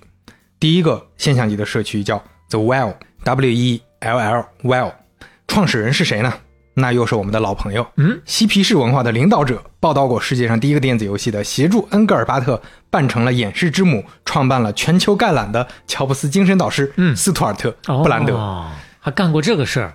布兰德就是这社区的创始人呐。嗯，布兰德当时跟几个哥们儿知道 BBS 这东西之后，就觉得我肯定得搞啊。也合理啊，他已经做了这个线下的那个。对呀、但嗯这不就是全球概览的网上讨论、网上版本吗？嗯，那名字 Well，他是先起了这个名儿，再倒推它的全称是啥？它的全称，大家习惯这个，哎，全称就是全球电子连接 （Whole Earth Electronic Link） 啊，全球电子连接。Electronic Link 啊，这真的是是硬硬的往上。哎，这个社区在八十年代就兴起了，而且搞的是风生水起啊。嗯当时就有一个叫莱因格尔德的作者说：“说我呀，我我两岁的女儿头上被蜱咬了，就是蜱蜱虫。啊蜱虫咬了。我当时我给我的私人医生发消息，他没回我呢。嗯，在 Well 上的医生就已经给我回复方案了。哎哎呦，你想想，这就就像我们说，你身边找个什么人，我、那我刷小红书刷到了，我刷朋友圈刷到了，是就一个帖。好医生在线啊。顺便说一句，The Well 很多联合创始人，那都是斯图尔特·布兰德从全球概览带出来的人。哦比如说，当时带出来一个编辑，也是 The Well 的联合创始人，后来从 The Well 走，创办了《连线》杂志，他名字叫凯文·凯利啊哦，，这些年在中国那是相当火呀。嗯，写的那几本书，可能很多人都看过对啊。那在 The Well 之后，The Source 也出现了，这是世界上第一个提供服务的网络。为什么说是网络呢？因为那个时候还没有网站啊，它就是提供一个服务的，就是软件，你可以理解它是一个软件，你点安装软件才能对才能使用的。嗯那提供什么呢？它这里面有 BBS，有新闻，有餐厅指南、葡萄酒排名、购物、天气、飞机时刻表、股价、占星哎呦，啊，您可以算算是不是水逆了，哎呦 就各种这种信息服务。哦，这就是很先进了呀。非常早期的，也是第一个，呃其实就有点像我们后来说的门户网站了。啊，嗯当时是用个人电脑访问，你看这个时间啊，是一九七八年，这多早啊！嗯为什么说它是提供服务呢？因为它每次连接服务都得花钱，就是你查一次，它里面的所有的信息都得花一次钱，哦每一次要零点二五美元。跟现在跟现在的电话服务是差不多的。嗯，这在当时应该是非常便宜了，能用得起网的人，零点二五美元。差这个钱呀。你是用便免费互联网习惯了，早年的互联网全是花钱的呀。用一次零点二五美元啊。嗯嗯，那当然，可能你得想清楚你要查啥嘛，对吧？你要查一个什么公司的股价，他可能嗯直接把信息全发给你了、嗯啊。那 The Source 呢？它是冯麦斯特创办的产品。这个冯麦斯特是谁呢？他是一个连续创业者，他最擅长的就是从零到一，他完全不擅长从一到多。他最擅长的就是失败。啊，没有没有，他每一次都能卖出去，嗯但是他每一次想自己做大的时候就做不大。不行啊，他母亲呢是正儿八经的奥地利女伯爵，父亲也是贵族。我去他父亲的教父是德国皇帝威廉二世啊，啊。所以他真的是贵族出身呐、嗯。小时候在美国新泽西长大，那也是各种倒腾无线电的设备，上学也不好好上，大学没读完辍学，再上再辍，屡辍屡战，屡战屡辍，然后就实在不上了，了。上不了了，就开始创业了。然后他因为前面说了，他从零到一好几次都还成功了，所以他整个风格就是花花公子，再加上放浪形骸，嗯 他被媒体评为疯子创业者。他特别合适合适对，啊。特别喜欢跑车、红酒、私人飞机、威士忌等等，嗯而且人称点子王，就是他他老想一些主意，然后就搞出来。嗯因为在那个时代嘛，确实是淘金热的那个互联网淘金热、信息淘金热的时代。脑子活泛啊，哎精力比较旺盛。他最早办的呢是一家长途电话餐厅，就我、啊我也没搞明白这个 idea 好在哪儿，就是我要去哪儿旅游了，我提前要这个长途是形容电话的，就是你在他的餐馆边吃饭可以边煲电话粥，就我也没 get 到这个需求在哪，反正当时就做起来了啊。哦，好吧，后来还还做了一些 to B 的生意，就是一些、呃电话技术相关的。感觉这有点像是现在的网咖的那种性质。啊，可能有点吧，可能人家服务做得好啊。嗯然后做了几个项目之后，就是 The Source 了。这也是我们刚才提到了，它确实就是世界上第一个商业网络项目。然后这个 The Source 呢，果然啊，做到从零到一之后也做不起来了，他不想做了，就卖给读者文摘了。啊，就是因为读者文摘当时需要这种线上业务，嚯，那么早就已经接触线上了，到最后还是是被线上给干趴下了。是，那但但是这个业务后来你也知道嘛，就被雅虎什么的也干看趴下了嘛。嗯，冯曼斯特继续搞，搞了一个叫 Control Video Corporation (CVC) 的公司。嗯为什么叫 Control Video 呢？一听就是会有搞游戏的嘛，Control 就是那个那个游戏相关的一个词儿嘛。因为那个时候雅达利开始火了呀，他一看游戏火了，嗯我这点子王，我得跟上这个潮流啊。他这个是干什么呢？也挺超前的，就是可以租赁游戏和下载游戏啊，就专门做游戏服务的，哎呦，那就是确实挺超前了原始版的 Steam。啊。对，有点那个意思。冯麦斯特当时还影响了一个人，这个人也很重要，他叫丹凯斯。丹凯斯他在 CVC 的董事会，啊，丹凯斯的弟弟史蒂夫凯斯，他们两兄弟都是非常早就接触互联网的。然后重点就是这个史蒂夫凯斯，这个史蒂夫凯斯呢，他之前在宝洁，他在宝洁当品牌经理，哎呦，后来又去了必胜客。这这几段经历对他来说很重要，因为他学会了怎么做产品，嗯怎么做消费品。嗯他用 Sauce 的时候就觉得太惊艳了，这是真的是楼下买了镇楼机啊！嗯啊，眼前这这世界全亮了。现在我们就流行混搭啊，大家要时刻保持集中精精神啊！没听过的朋友，这一一听这这歇后语什么乱七八糟玩意儿？当时这个史蒂夫凯斯自己在小小屋子里啊，发现我就用我的电脑能连接这个世界，哇，这个感觉太奇妙了啊！是咋呀？被关到里头出不来了呀？那小子 哎，正好他哥哥丹凯斯在投资行业，他跟冯麦斯特很熟，他就介绍弟弟去了 CVC。那 CVC 他就像那个冯麦斯特历史上的各种项目一样，马上要完犊子了。当时董事会坚持说得换老板啊，不换老板啊，我们也不想支持你了。所以就换了一个雷厉风行的西点军校毕业的军人出身的，叫吉姆西。嗯那人家是参加过越南战争的呀，嗯那就是干事儿就狠。然后呢，当时史史蒂夫凯斯加入 CVC 之后，他负责的主要是营销，主要是 To C 那些事情嘛，所以这三个人变成了 CVC 公司的铁三角，嗯又把公司啊起死回生了，相当于救回来了。公司也从原来的 CVC 改名了，因为他们的整个业务转向不做游戏了，改名叫 Quantum 量子。啊，就是那个 Quantum 啊，对，在一九八五年的时候，他们就开始给康茂达的客户提供 Q-Link 服务啊，因为那个时候发现了，就你你想象一下，他们这个转转变是容易理解。The Source 那个年代呢，更多的都是那种爱好者在搞嘛，但是现在已经有成熟的这些品牌、个人电脑公司了，所以他们就必须跟这些个人电脑公司合作嘛。合作，我要给你提供定制版的这个软件服务，嗯互互联网上网服务。嗯那这样的话，呃，就是更容易打开局面嘛。所以他就给康茂达的客户提供 Q-Link 服务啊。这个 Q-Link 服务内容基本上跟 The Source 差不多，就相当于是定制化的。你买了康茂达的机器，嗯这里面就有一个 Q-Link 的软件，你就可以上网看这些信息服务了。嗯就在八六年啊，眼看用户节节攀升的时候，发现又不行了。为啥？因为康茂达不行了呀。嗯所以这个时候他们就得去找那个比把康茂达踩在脚下的，那是谁呢？那就是苹果呀。嗯于是就去找苹果合作。那谁屌你啊？当时乔布斯已经不在了，斯卡利我不接待你，什么玩意儿？上网什么什么东西？那史蒂夫凯斯不愧人家是在保洁干过的呀，嗯，所以他怎么办呢？直接跑到西海岸，在苹果公司旁边租房子住了下来，啊，天天去敲门，我要我要跟你们合作，我要合作，。这太有毅力了。哎，最后苹果公司说：“那行吧，我给你先安排个桌子、啊，你在这里面先办公，我们能方便交流是吧？慢慢慢慢谈。嗯，然后史蒂夫凯斯就在桌子上写了两个大字：嗯人质。人质 就我是公司压在这儿的人质，哦我他妈就得把这个事儿办成。质子啊，这就是，哎，可火了。一九八七年，终于决定推出服务了，就叫 Apple Link，搭载在新的苹果电脑上。哦呀，啊所以做成了。所以在那个时期的苹果电脑上，你都能看到这个 Apple Link，嗯很不容易啊。但是呢，史蒂夫·凯斯这次当完人质，他觉得不是个长久之计。为啥呢？因为他也意识到了，你这 To B 的生意还是做不久的。而且目前看呢，这几个网络很难连通，你未来很麻烦的。就是你跟这家合作了，那苹果说你不能再跟 IBM 合作了，嗯你咱们后面怎么搞？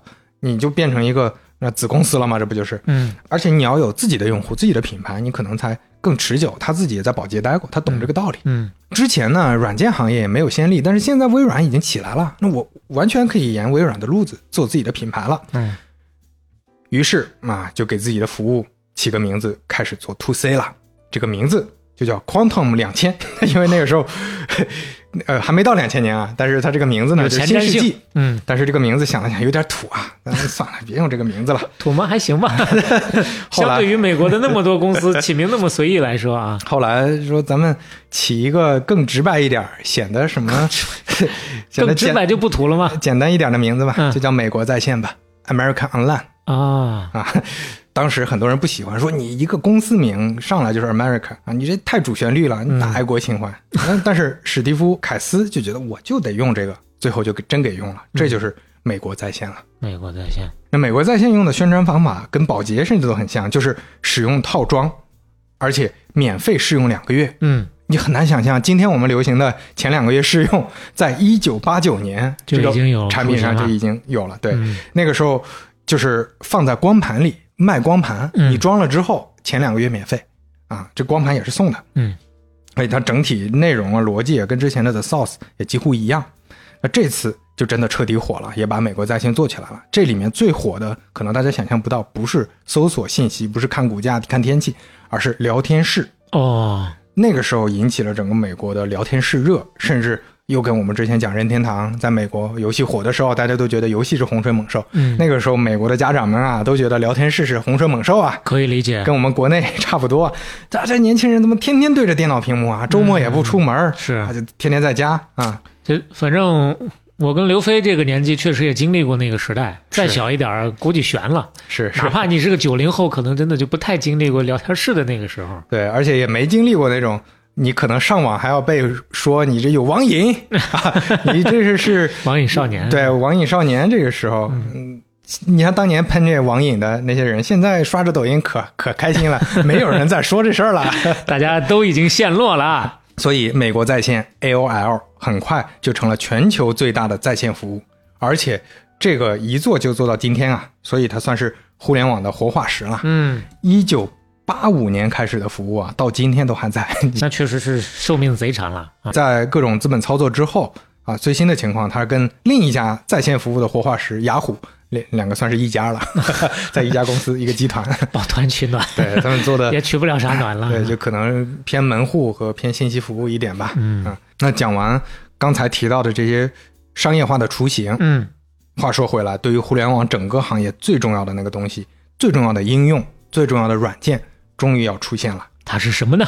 其实刚才聊的时候，大家应该也觉得别扭了，就是，哎，为什么上网得用光盘啊？嗯，为什么大家开发的都是各种各样的软件，就跟我们现在用的 APP 一样吗？是我就不能有一个集成型的平台吗？我输个网址就能上网？对呀、就是印象中好像互联网大家都是在浏览器里看东西啊，啊手机也是浏览器里能看到，没有那个到这个节点都还没有出现浏览器啊。接下来我们就要聊第四回用户界面。英国人迪姆·伯纳斯里出生于伦敦，一九五五年出生，爸妈呢都是计算机科学家，那就是有家传了。嗯，你看他是五五年出生啊，所以是那个时候的计算机那个时候计算机科学家是多稀少、啊，凤毛麟角啊。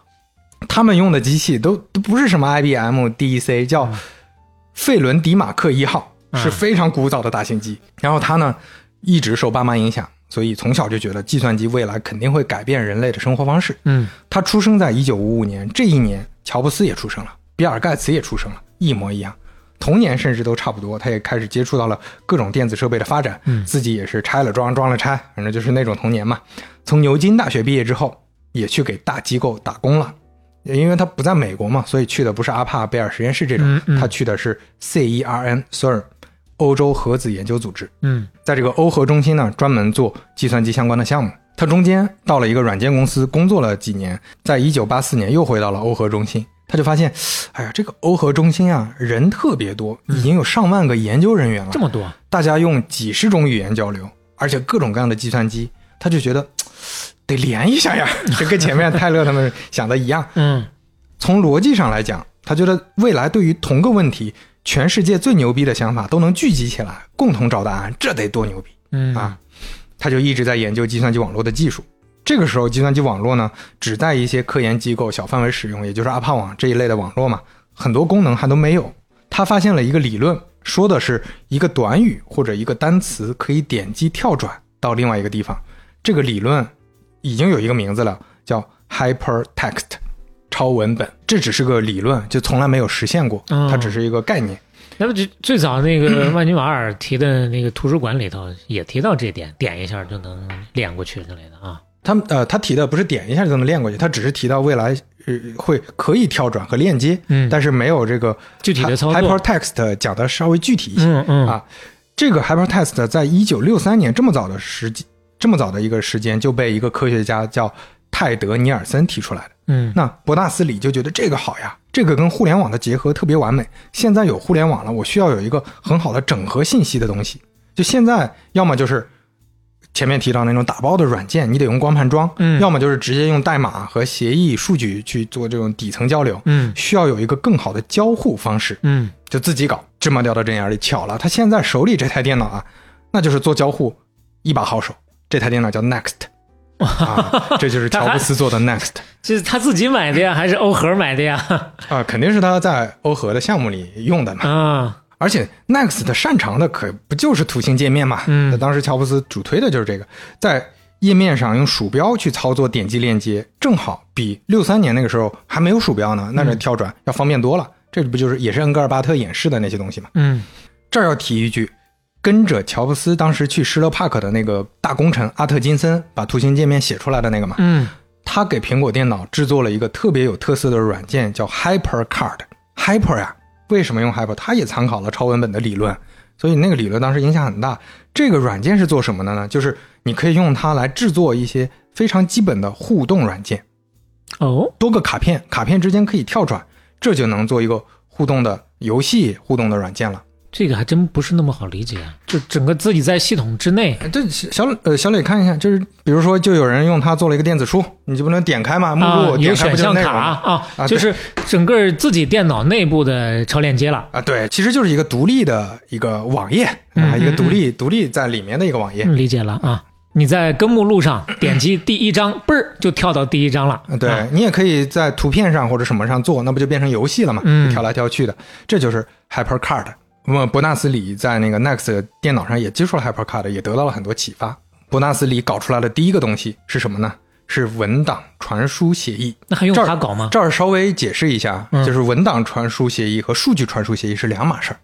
就是刚呃刚才我们提到了，他想着做一个东西，就是页面之间可以跳嘛。嗯但是之前 TCP 这些协议，它传的是数据包，嗯，那我需要传文档。这就跟你刚刚是不是有点像说的那个鸽子，到底是送个信封还是送个、哎呃原呃那个 TF 卡？呃，对对，有点像，就是相当于你送的这些数据，我得有个协议把这些数据拼成了，拼成一块这个就变成一个文档，这个文档就变成页面了嘛。OK，对，这个叫文档传输协议。那这个文档传输协议叫什么呢？叫超文本传输协议 （Hypertext Transfer Protocol，HTTP）、嗯 HTTP 嗯啊。这个就很多朋友估计也多少见过 见过这个词儿了。嗯，那当那必须的呀。那接下来还有个问题，你文档是找到了，嗯就我现在用 TCP 把数据传过来，用 HTTP 再把文档拆出来，OK，这有一堆文档放在这儿了。那接下来你得有个格式吧，你得让这些文档用用一个办法去写排版、字体字号怎么呈现？啊，这不就是一种、呃算是一种呈现语言？嗯于是他就发明了一种语言，这个语言也很直白，Hypertext Markup Language。Markup 就是标记，就是用来记啊这个这个地方该有什么东西嘛。嗯这也就是 HTML 啊，我们都知道它是一种网页语言了，很重要的网页语言。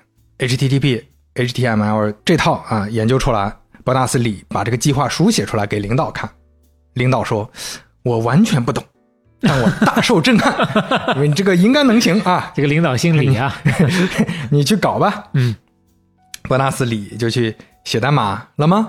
当然不是，他代码方面他也需要有人帮助啊他找了一个工程师帮他搞，一个非常专业的比利时工程师，啊当时在欧核中心的，嗯叫卡里奥。卡里奥成了这个项目的项目经理。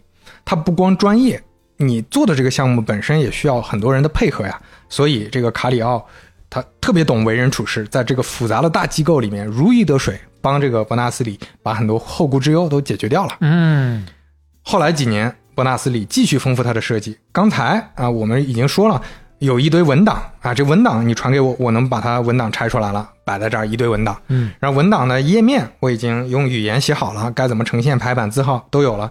接下来还有一个重要的问题，就是文档你得找啊，它跟 IP 一样，IP 是找主机的嘛，嗯，这个文档是找网页的呀，找网页不得有地址吗？这个文档地址你也得有个呃方法，他就给这个方法起了个名儿，叫统一资源定位符 （Uniform Resource Locator），名字也很直白。这个文档就是资源嘛，所以就是统一的找这个文档的定位用的这个东西这就是 URL。URL 啊。从那之后也就出现了域名了，你比如说 .dot .com、.dot、.gov、.org 等等，都是那个时候开始陆陆续续出现的。这能说两个小时不重样。如果听到这儿，你还是完全不懂什么是 HTTP，什么是 HTML，什么是 URL，没关系，没关系，你就知道伯纳斯里发明了网页，哎，又发明了网址。并且是我们到现在一直还在用的这些个标准。对，那现在技术有了，两个人就商量。卡西奥说：“咱们得起个响亮的名字，嗯啊，这个震天响的名字，就叫信息矿吧，The Information Man，信息的财富矿藏。那听起来名字还挺好听，但是也也说不上那么响亮吧，就怪怪的。伯纳斯里说：‘哎呀，这个 The Information Man 简写就是 Team 呀，这是我的名啊，这有点自恋吧，这不太好。’啊，可能底下人啊就是为了给他拍马屁才想想了一宿才想出来呀。然后伯纳斯里说：“哎，要么就叫 World Wide Web 吧，嗯啊，直译过来就是世界范围的网络。”嗯，伯纳斯里说：“要有万维网。”于是就有了万维网啊。你看，这当时出现的时候，这名字起的也是这么直白，这么简单。嗯、是，但是卡西奥很不喜欢这个名字，啊，说：“你这个名字，人家起名字起完之后简称都很好念，你这个起完名字简称 W W W，原称 World Wide Web，原原原来这个名字更好念，你哪有这种简称的方法？”哦，也是啊，选了一个最难念的 W。对，但伯纳但伯纳斯里坚持要用，我就这么定了，我就是三 W 啊。W W 啊，那伯纳斯里还坚持的另一个事儿，跟大西洋对岸的阿帕网项目的 RFC 机制一样，嗯他坚持完全开源，万维网的各种协议永久免费开放共享。这也是为什么后来互联网、万维网、浏览器、网页发展这么快的一个原因。欧核中心后来还正式宣布放弃万维网相关技术的所有代码的所有知识产权，哎呀，包括它的源代码二进制形式，允许任何人使用、复制、修改、再分发。你想啊，这些它但凡要是有一点点专利在里头的话，那得是多大的财富啊！啊，但是反过来说，你可能有一点，可能是另一个开源项目啊快速的成为主流啊，这这这对就不好说啊。相互互为因果吧。好了，现在三 W 有了啊，这个协议什么的都准备好了，网页网站都有了，搞出来之后可以说是跳水的冠军，一点水花都没有啊。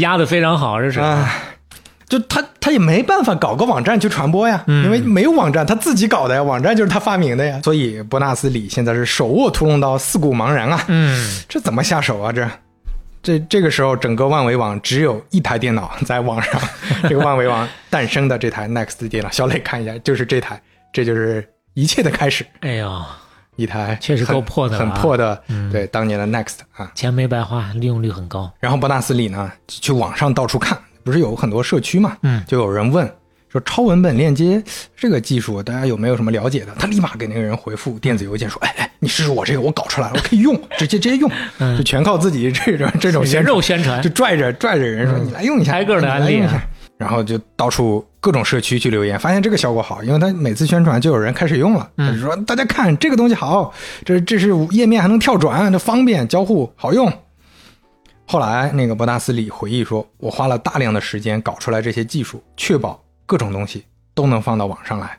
我没想到的是，未来大家真的把各种东西都放到网上，他自己确实没想到有这么大的影响。”嗯，把自己也震到了。小磊看一下当年的伯纳斯李，他确实确实有英国绅士那个范儿啊。嗯，鼻子确实挺大的啊，眼窝挺深的，而而且穿格子衬衫，这不是程序员也穿格子衬衫 那当然也算是程序员，计算机科学家嘛。啊。那伯纳斯里他自己做的世界上第一个网页，到现在大家还能访问，就在哦欧核中心的这个网站上。哇所以这是一个非常有意思的事儿，就是你说其他的那些古迹可能有一些不好找了。无处寻找但。这个就能在你自己的浏览器里随时打开，哎这个感觉还不一样。小磊看一下最早这个网页啊，这个就在欧核中心的那个地址下面有个 hypertext，有个三 W 的项目，啊，嗯，就是很很简陋，就几乎只有文字。这个网址到时候我们也放到 show notes 里面啊。啊，还有一堆链接，嗯就是在讲说，哎，我们有什么好，我们是个什么样的项目，我们希望怎么大家怎么用它这是。全文本的啊。你想那个时候最早有网站的时候，你别指望还有个放给你放个图片什么的。而且后面我们会提到，伯纳斯里是坚持不允许放图片的哎呦，啊，是放图片是后来的事儿了。哎，嗯这个很有意思。不光发明了网站和网页，他肯定也是第一个发明浏览器的，因为他得给一个端让大家能访问吧。是你得你也得自己有个软件才行啊。你得你得读嘛，嗯就是你你有这个语言了，你得你得解解呃解译这个语言嘛，你得把它呈现成网页给用户用嘛，所以他自己开始搞这个浏览器，开始慢慢的宣传起来。顺便说一句啊，四零四 Not Found，啊这也是伯纳斯李发明的，哎呦，找不到文件啊，他就是起了一个一个故障名，这个故障名哪来的呢？就是欧和中心放服务器的那个房间就叫四零四。这个样啊，哇，这个牛逼！我觉得可以以后见人之后不对啊，少吃一四零四 not found 啊，就我没找到服务器那个房间啊，这完全嗯就是一个非常好的这个比一个一个类比啊。想象不到最初的源流是这样的。哎，刘飞自己的车牌都是四零四。啊，对，好，我们下一位角色闪亮登场了。嗯，一九九三年初已经有五十个网站了，但但是这个网站数还是很少啊，很少。过了半年五百个。嗯，这个时候，爱好者开始开发更好用的浏览器了，大大推动了万维网的发展。因为，呃，我们看到的，我们讲述的几乎所有的科技故事的发展，一定是要依赖用户方便的体验。就大家首先得有设备，有了设备能快速的用上，嗯这个浏览器得好用嘛。那这个开始流行的浏览器叫什么呢？叫 Mosaic。哎呦，马赛克，马赛克浏览器、哦啊，Mosaic。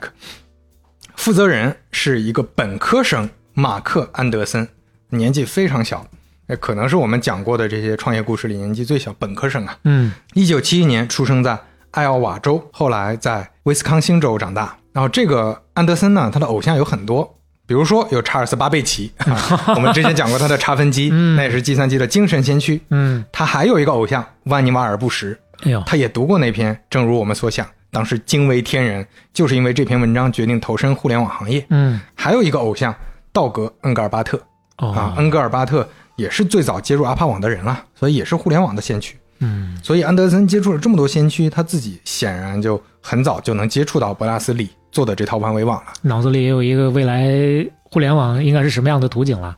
在九二年第一次见到万维网之后，就觉得我这个东西得搞啊。这个时候他在伊利诺伊大学香槟分校国家超级计算应用中心工作 （UIUC） 啊，就又是之前提到的那个，他也是最早接入互联网的啊一个高校吧，因为他计算机非常厉害嘛。我之前也说了，我这心心所向往的大学。嗯 他当时接入的网络是国家科学基金会 NSF 网络，有点像我们国内早期的教育网，就是最早期的那种开创性的网络。嗯在互联网平民化之前，主要就是科研机构这些网络，所以你看，就是确实运气好，安德森能够在学校里接触到开始接触到互联网了，嗯就跟伯纳斯里和卡里奥的搭配一样。安德森呢也找了一个更厉害的程序员帮他一起搞，嗯那个程序员叫艾里克比纳，嗯两个人就花了两个月，两人开发出了特别好用的浏览器，就是刚才提到的 Mosaic 马赛克。嗯他俩配合非常完美，而且安德森非常懂用户体验，这毕竟是个用户产品，而且刚才我们提到对用户体验非常重要。安德森当时立马就把他的浏览器发在网上了，他在帖子的开头就写：“以我赋予自己的权利，我在此宣布，来自国家超级计算应用中心的基于互联网信息系统与万维网浏览器的 X Mosaic 正式发布，嚯，版本号是零点五。” 零点五，呃，非常谦虚啊。嗯。伯纳斯里当时就在帖子下面点了个赞，并且立马在三 W 官方网站的推荐浏览器列表里写上了它，嗯。也得到了这个创始人的认同。嗯。安德森当时的设计非常好用，更重要的就是刚才提到的浏览器支持图片，因为啊。伯纳斯里他不想支持，但是我自己写啊，我自己去定义这些图片怎么放嘛。另外就是安德森是真的非常在意用户反馈，只要有网友在论坛上留言说你这儿应该这么改，你那儿应该那么弄。两个小时之后，安德森出现，我改好了，你再去试试，你下新版本。嗯而且当时它迭代速度超快，到什么程度？它第一个版本只有 Unix，没几个月时间，PC 和苹果版本全都有了，哦，这这快速流行。生产队的驴也没有这么快的呀。没过多久，就在 Mosaic 浏览器火的时候，安德森和伯纳斯里掐起来了哟，啊！按理说，你一个是发明这个的，搞协议的，嗯一个是搞软件应用层面的，按理说是没有太大冲突的，还真不是。伯纳斯里的说法是什么呢？啊，这个 Mosaic 他们啊，他们这个团队宣传的劲儿有点猛啊，嗯感觉是想窃取我们的劳动成果呀，啊这摘桃子呀！啊，我们把协议搞出来，最后你说你们发明的这叫马赛克网络，他妈的万维网去哪儿了啊？安德森就觉得胡扯呀，这你自己三 W 你自己说好是开源的，嗯而且你是一个点火的人，嗯火是你点的，但是现在燎原之火了啊，你自己还想着说啊，这个火是你自己要控制，那你想多了吧你开源的你怎么做得到呢？对吧？你自己的体验做的没有我们好啊。对呀你怪谁呢？安德森说的也不是没有道理，因为伯纳斯里认为三 W 压根儿就不应该是杂志，是平民大家日常使用的东西，它应该就是学术专用的，嚯，它不应该有图片啥的，嗯，因为有了图片，大家就沉迷了呀，它 不能沉迷啊，这个东西就 low 了。就娱乐化了呀，嗯我不想让它娱乐化。嗯但安德森说，我就是面向用户做产品，用户要啥我做啥，用户要图我就要图，我就要给图。更重要的观点分歧是啥呢？是伯纳斯里认为用户和创作者应该是一体两面的，嗯，就是看网页的人应该也同时编辑网页，有 JC 了啊。这才是共享精神嗯啊，协作精神嘛。就是你你所有的网页，你应该是你同时又在看又在写，就大家是一个这种使用者得有参与生产的权利和途径。更呃，它更像是一个理想主义的乌托邦，就是大家是共建的，嗯这个内容必须是共建，而不是说，呃，分成两拨人，一波是创作者，一波是读者，嗯不能是这样。嗯但是安德森不这么觉得，他觉得用户就是看网页的，这种人很多，创作者就是发布内容的，可以是这样的，合情合理啊。所以很重要的一个区别就是，Mosaic 浏览器是没有编辑功能的，在这之前的浏览器都是直接可以编辑的。也就是说，你自己下载了一个文档，你可以直接编辑，重新再发布。嗯啊，相当于你就是就就是前面提到的伯纳斯那个理念嘛。嗯嗯嗯哦，但是这个浏览器我就是只做发呃只做浏览用的。说到这儿呢，还可以提到第三个重要的观点，就是前面提到的 hypertext 理论发明人泰德尼尔森，他也参与了这里面的一些讨论。他的观点认为，应该更进一步，链接应该是双向的，也就是每次打开你都能知道是谁打开的，可以追踪。啊，就内容的生产者，你这就可以按量去计算使用情况了吗？你就可以向内容消费者进行小额收费了呀，这就可以改变出版行业、新闻行业、播客行业了呀。嗯，数字内容 博客行业，博客行业，博哦客，博客行业，说的博客行业也能改变。数字内容的生产者可以通过简便无缝的方式获取报酬嘛，嗯而不仅仅是依赖广告商这一收入来源。其实泰德尼尔森说的就是今天 Web 三提倡的这个逻辑。Web 三提倡的这个逻辑就是所有的这个使用是整个区块链里都统计的，嗯，所以这个是大家公认的，它才能实现这个效果。说的通俗一点，就是全网都可追溯。全网都可追溯，就我这个内容啊不只是在我这个网站上你付费才能看，但你把我的东西拿到别的地方去，我就没法监管你了。对，而且这个内容是网上独一份儿。嗯你想你想看，你只要在看的瞬间，全网都知道你看了、嗯啊，这个才能实现这个逻辑嘛。所以它难度很大，在今天我们勉强用区块链的技术能实现，当然成本非常高，效率很低。嗯那在当年就这是天方夜谭啊，嗯是压根儿实现不了的。当年就根本没法走这条路，更多还是走了安德森那条路。嗯呃，你包括那个伯纳斯里，后来作为互联网的领领袖，一直还在推动怎么从这个链接里追踪访问啊，他就想办法去去收费这些事情，嗯一直推动。后来呢，看到那个区块链什么的也很激动，啊，终于可以帮他实现这个事儿了啊！对。但是啊，现在我们知道也很难实现啊，就刚才说的这个道理。所以呢，事情就发展成了安德森推动的这个样子。所以我们回过头来再去看互联网为什么发展成我们现在看到的这种样子，而不是最早他们理想主义的更接近我们今天 Web 三提倡的，那是因为社会选择了，就像达尔文的进化论，最后选择了安德森，而不是说啊、有一个创始人叫伯纳斯里，你怎么想的，这个东西就会变成什么？不是的，嗯伯纳斯里想的，他只是点了个火。那你不发明万维网，会有人发明万维网的，可能形式不太一样，但最后一定还是会选安德森这条路子。这也是为什么现在再看到 Web 三，我们就我们不喷太多了，反正就是 现在看到的这些问题，其实并不在于理念多先进，因为理念早就有了，还是看这个社会会选择什么样的逻辑。你嗯真正的用下来之后啊、自然而然的这个水往哪处淌？就互联网的发展，就还是天然的，我们都知道，大量的用户就是小白用户，或者说就是消费的用户。嗯大部分用户是没有创作能力，或者说没有创作意愿的，这是一个正常互联网的常态嘛。那么说回来，在一九九四年，百分之九十的万维网用户都在用安德森的 Mosaic 浏览器看网页了，哇确实就被他统治了，相当于。嗯同年，安德森决定成立新的公司，因为他之前的浏览器是挂在别的公司的，他有点想抽身出来，嗯，完全自己做一个公司。这个公司叫 Netscape 网景公司。我刚刚一直在想，因为没有太了解过网景的历史，怎么他前面还有一个呢？整了半天就是他，就是他呀，嗯他基本上就把那个 Mosaic 弄过来变成网景了呀。一九九五年八月份，网景公司上市，取得了巨大成功，你看这是一年的时间呀，上市价格二十八，收市价格七十五。一九九六年，马克·安德森登上《时代》杂志封面，嗯被认为是互联网领袖。他确实，他的名望当时是比那个伯纳斯·李要大得多啊。嗯网景公司，我们今天看听说啊，这好像就是早期有一家做浏览器的吧？嗯那不只是浏览器啊，它跟三 W，它跟万维网那是互相成就的，它跟我们今天用的这些技术都是互相成就的。网景公司也是真正算是开创了个人用户互联网时代的。你说，你可以说阿帕网，或者说之前的 TCP/IP 互联网这些，它开创了一个大家能使用网络的时代。嗯但是个人用户的互联网时代，确实就是网景公司开创的，而且这家公司的地址就在加州圣克拉拉山景城，也是一个硅谷神话。这不又合上了吗？是吧？所以，一九九五年也被认为是个人互联网的重要节点。嗯，这一年，大量的人开始传文字、传图片到网上了。也就是在一九九五年，世界上第一张猫的照片被传到了互联网上。为什么要特地提这一点呢？啊，因为从此之后，在网上撸猫成了全人类的爱好。什么鬼啊？猫的内容在互联网上一直是品类最大的内容，到哦今天为止，是吗？它是浏览最多的内容。这个还真没了解过。个这个甚至有大量的心理学家、社会学家、互联网学者在讨论这个议题。我我也是在搜材料的时候才，我之前只知道猫是很受欢迎的，嗯但我没想到猫是最受欢迎的，这是一个历史性的时刻，就是原来真的是猫统治人类，而不是人类统治猫啊！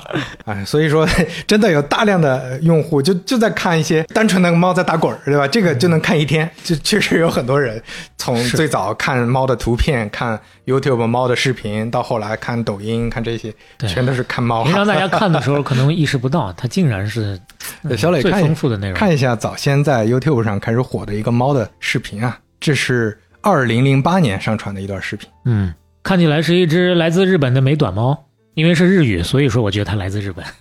它给的字幕里面有日语，对，是是来自日本的。但看这个品种基本上就是美短，至少有美短血统。对，然后拍的这些呢都是非常短的，几秒钟的一些小片段，嗯也没有特别他每天的日常生活，对，就是日常的怎么吃东西啊，怎么撒娇，怎么爬个猫爬架儿？哎呦，这猫真是挺肥的！哎呦，这大爪子！哎呀，这福瑞控看完之后可受不了了。这个小猫视频上传于二零零八年，嗯，那会儿啊，可能全球，特别是中国还没有兴起撸猫热然后到今天它已经有两千六百万次观看，啊。非常可怕，就是一个日常的小猫的画面，它超过了大量的你认真做的什么剧啊，各种各样的这种精心的 PGC 视频，确实这个很有意思。大家想去研究猫这个互联网文化现象的，可以去搜一搜，有很多这种资料，很多认真的在在解答这个问题。或者自己养一只试一试啊。家猫哪有野猫好？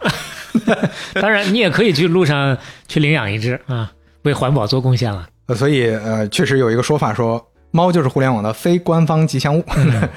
我们说回来，稍微还要提一句，就是你还记得我们之前聊过任天堂的 N 六四这台机器吗？嗯当时是索尼第一代 PS 被打得特别疼的一代主机。嗯当时这台机器发布的时间比预期晚很多，所以也产生了很多不好的影响吧，对任天堂来说。那安德森最早成立公司，他就是想做 N 六四的在线游戏的，哦他是熟悉互联网嘛，他想给 N 六四做一些能网络连接的游戏的。结果你主机出的太慢，没做成啊。嗯，所以安德森后来回忆啊，就说：“哎呀，如果还好，对任天堂早一年发货，我们就不会做浏览器了。就是任天堂啊，就这么改变了互联网。哎呀，草蛇灰线啊。关于网景的故事，我们后边再讲。嗯，最后简单聊个事儿，就是就伯纳斯里啊，前面提到的这些万维网的协议，本来就是为了标准化的啊，嗯虽然它是开源的，但是需要有一个标准化的组织来运营。这个组织呢，就是 IETF 互联网工程任务组，是一家非盈利的标准化组织。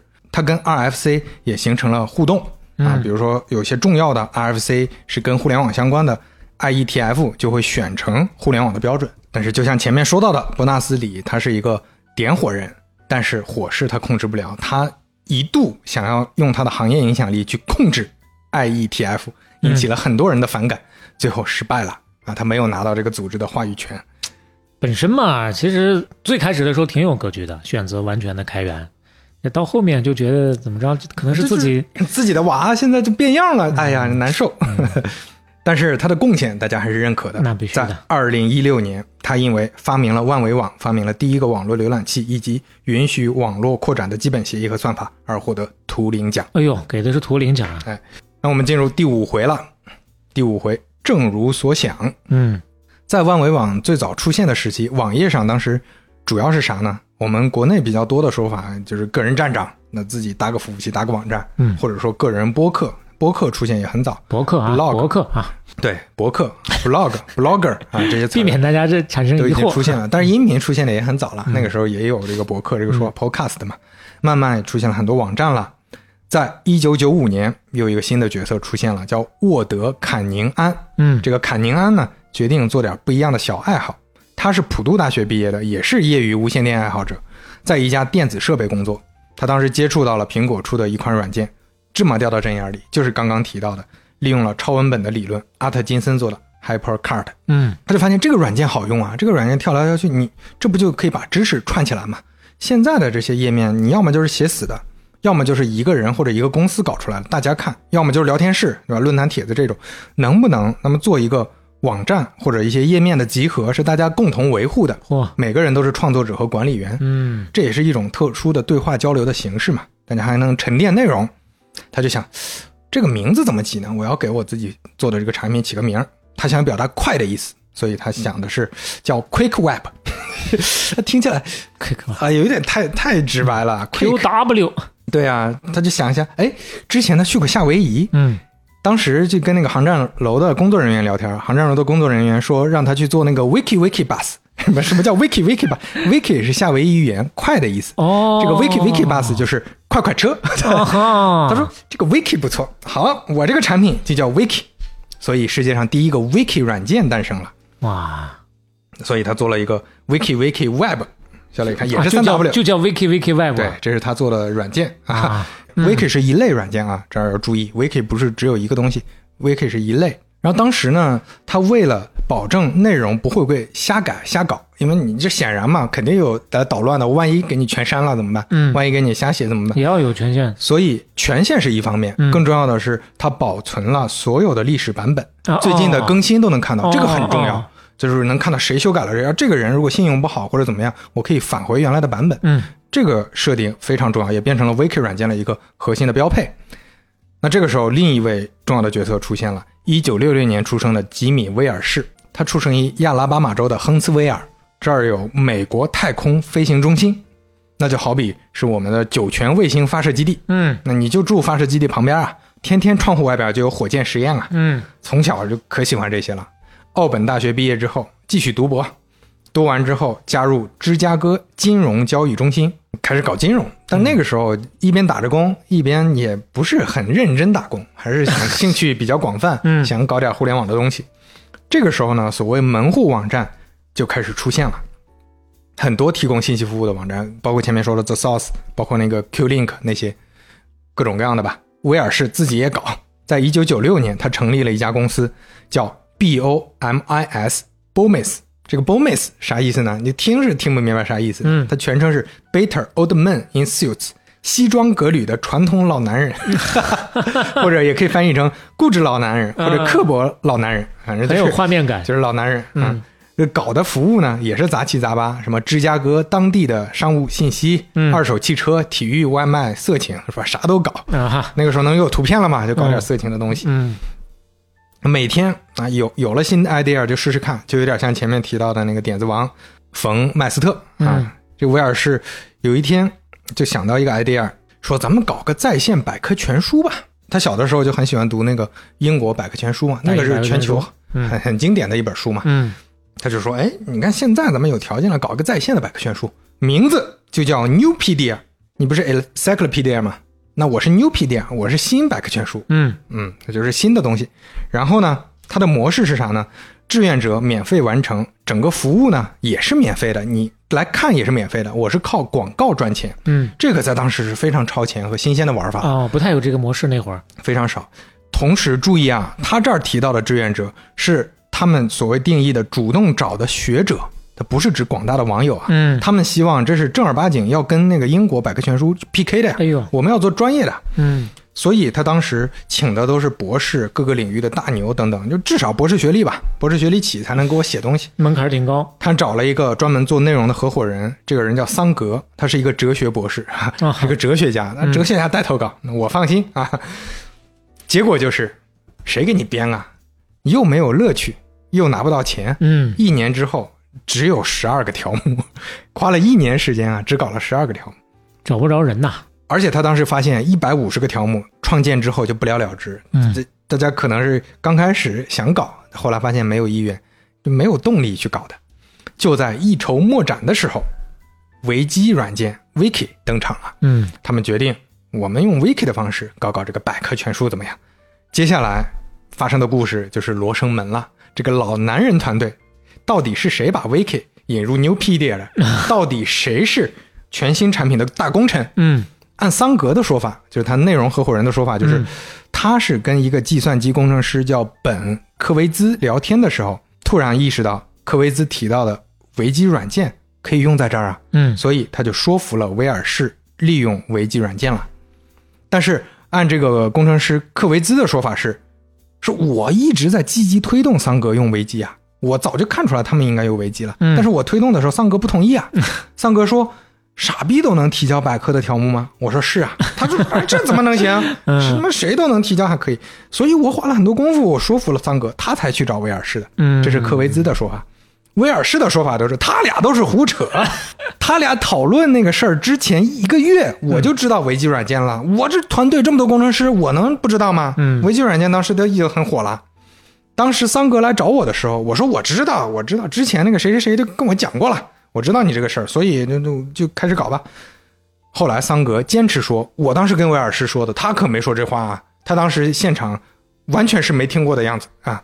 这完这这这帮人真的就是各种版本说张口就来啊，没法信呐都。而且后来他们还在这个新的产品的论坛里面各种讨伐，互相口嗨，互相对喷。这个桑格就说威尔士不对，威尔士就回复说这都是你的问题。哎呦，罗生门归罗生门啊，反正威尔士当时决定要搞了，他就联系了坎宁安，用了他的维基软件。坎宁安呢也完全不想申请专利赚大钱，说你拿去用挺好的。他也是早期那种搞这些互联网的人的这种心态思路。二零零一年，威尔士把 Newpedia 接入了维基，很简单，就叫 Wikipedia。嗯，这就是 Wikipedia 了。维基百科出现了，嗯方式跟大家想象的不一样，是维基百科它就是个辅助，它还是瞧不上。就是你维基百科里我觉得可以的东西，由专家筛选，嗯把这个条目再挪到我的 Newpedia 来。他还写了一段话，请注意。维基百科与 Newpedia 的编辑流程和规则是完全独立的。Newpedia 的编辑人员与审稿专家不一定为维基百科项目负责，嗯同时维基百科的贡献者也不一定为 Newpedia 项目负责啊，切割关系。也能理解啊就是还是秉持初心吧。毕竟他最开始的时候，对，在当时他那个节点，没有人能想到后来会发生什么嘛，嗯还是话说的，因为当时互联网确实都是更专业的人士在用，嗯但是威尔士和桑格大大低估了普通用户的专业程度，也高估了来捣乱的这些傻逼的比例。他们本来以为肯定到时候大家瞎写了，但是并没有他们想象的这个。而且这个声明其实是拯救了维基百科，因为让维基百科跟 Newpedia 彻底切割好关系了。嗯一个月之后，你看，记得前面说一年之后不是十二个条目吗？一个月之后，维基百科有一千个条目了，都是可用条目。嗯八个月之后，一万个条目；一年之后，四万个条，四万个条目，当时已经超过了世界上最常见的纸质百科全书了。二零零三年，十万个条目，有五百多个活跃的志愿者编辑人员。嗯，同年，高端上档次的 Newpedia 关门了。实在是坚持不下去了。就在 Newpedia 关门之前啊，桑格也走了，走的时候还在抱怨呢，说维基百科把 Newpedia 搞砸了。就他内心里是很有那种优越感的，他觉得这维基百科不尊重专家，这普通人不行。嗯但这个结论是非常明确是错误的，就他就甚至不是模棱两可的。嗯，因为后来我们都看到了，普通人老百姓就成了维基百科的最大的力量，而且他们去找的材料，他们去做的分析，最后整理出来这内容一点都不比专家差。看起来是人多力量大。对，然后人多力量大的同时，也没有削弱他的专业度啊，嗯这个是很厉害的一个点。那威尔士跟桑格后来各种吵架，威尔士后来还认为媒体说他是联合创始人，很不满意，说我就是创始人啊，怎么就联合了？桑格格算老几啊算个啥呀啊？包括后来那个维基百科，实际上就是威尔士的主要精力。然后威尔士也花了很多精力在维基百科相关的各种生态里面，自己也搞了很多维基相关的项目。嗯但是当然最知名的和最重要的还是维基百科了，这不是重点，我就不展开说了。维基百科呢，它有非常天然的自净化能力，它就是一个条目，你可以瞎写，但是你一个人瞎写，就会有一百个人来跟你争论，然后把这个历史版本对的改回去，哇，嗯这个很了不起，它能进化。这个社会现象真的是非常值得研究。是，啊，最后拿出证据的人获胜啊！你比如有争议，最后我我有这个证据，你没有证据，那最后有证据的获胜，嗯内容留下来，这是一个非常好的机制。包括这些机制怎么治理啊，怎么运营维基百科，有非常复杂的一堆机制。这些机制也是用社区共建的形式搞的，他不是说哪个老板说我一定要这样，或者像伯纳斯里或者桑格他们认为的，就是应该是有一个精英主义的这种管理方式。嗯那他们不是，他们不是在讨论。就是谁用谁制定。二零零七年里程碑的时刻，维基百科英文版有了两百万个条目，成为全球历史上最大的百科全书。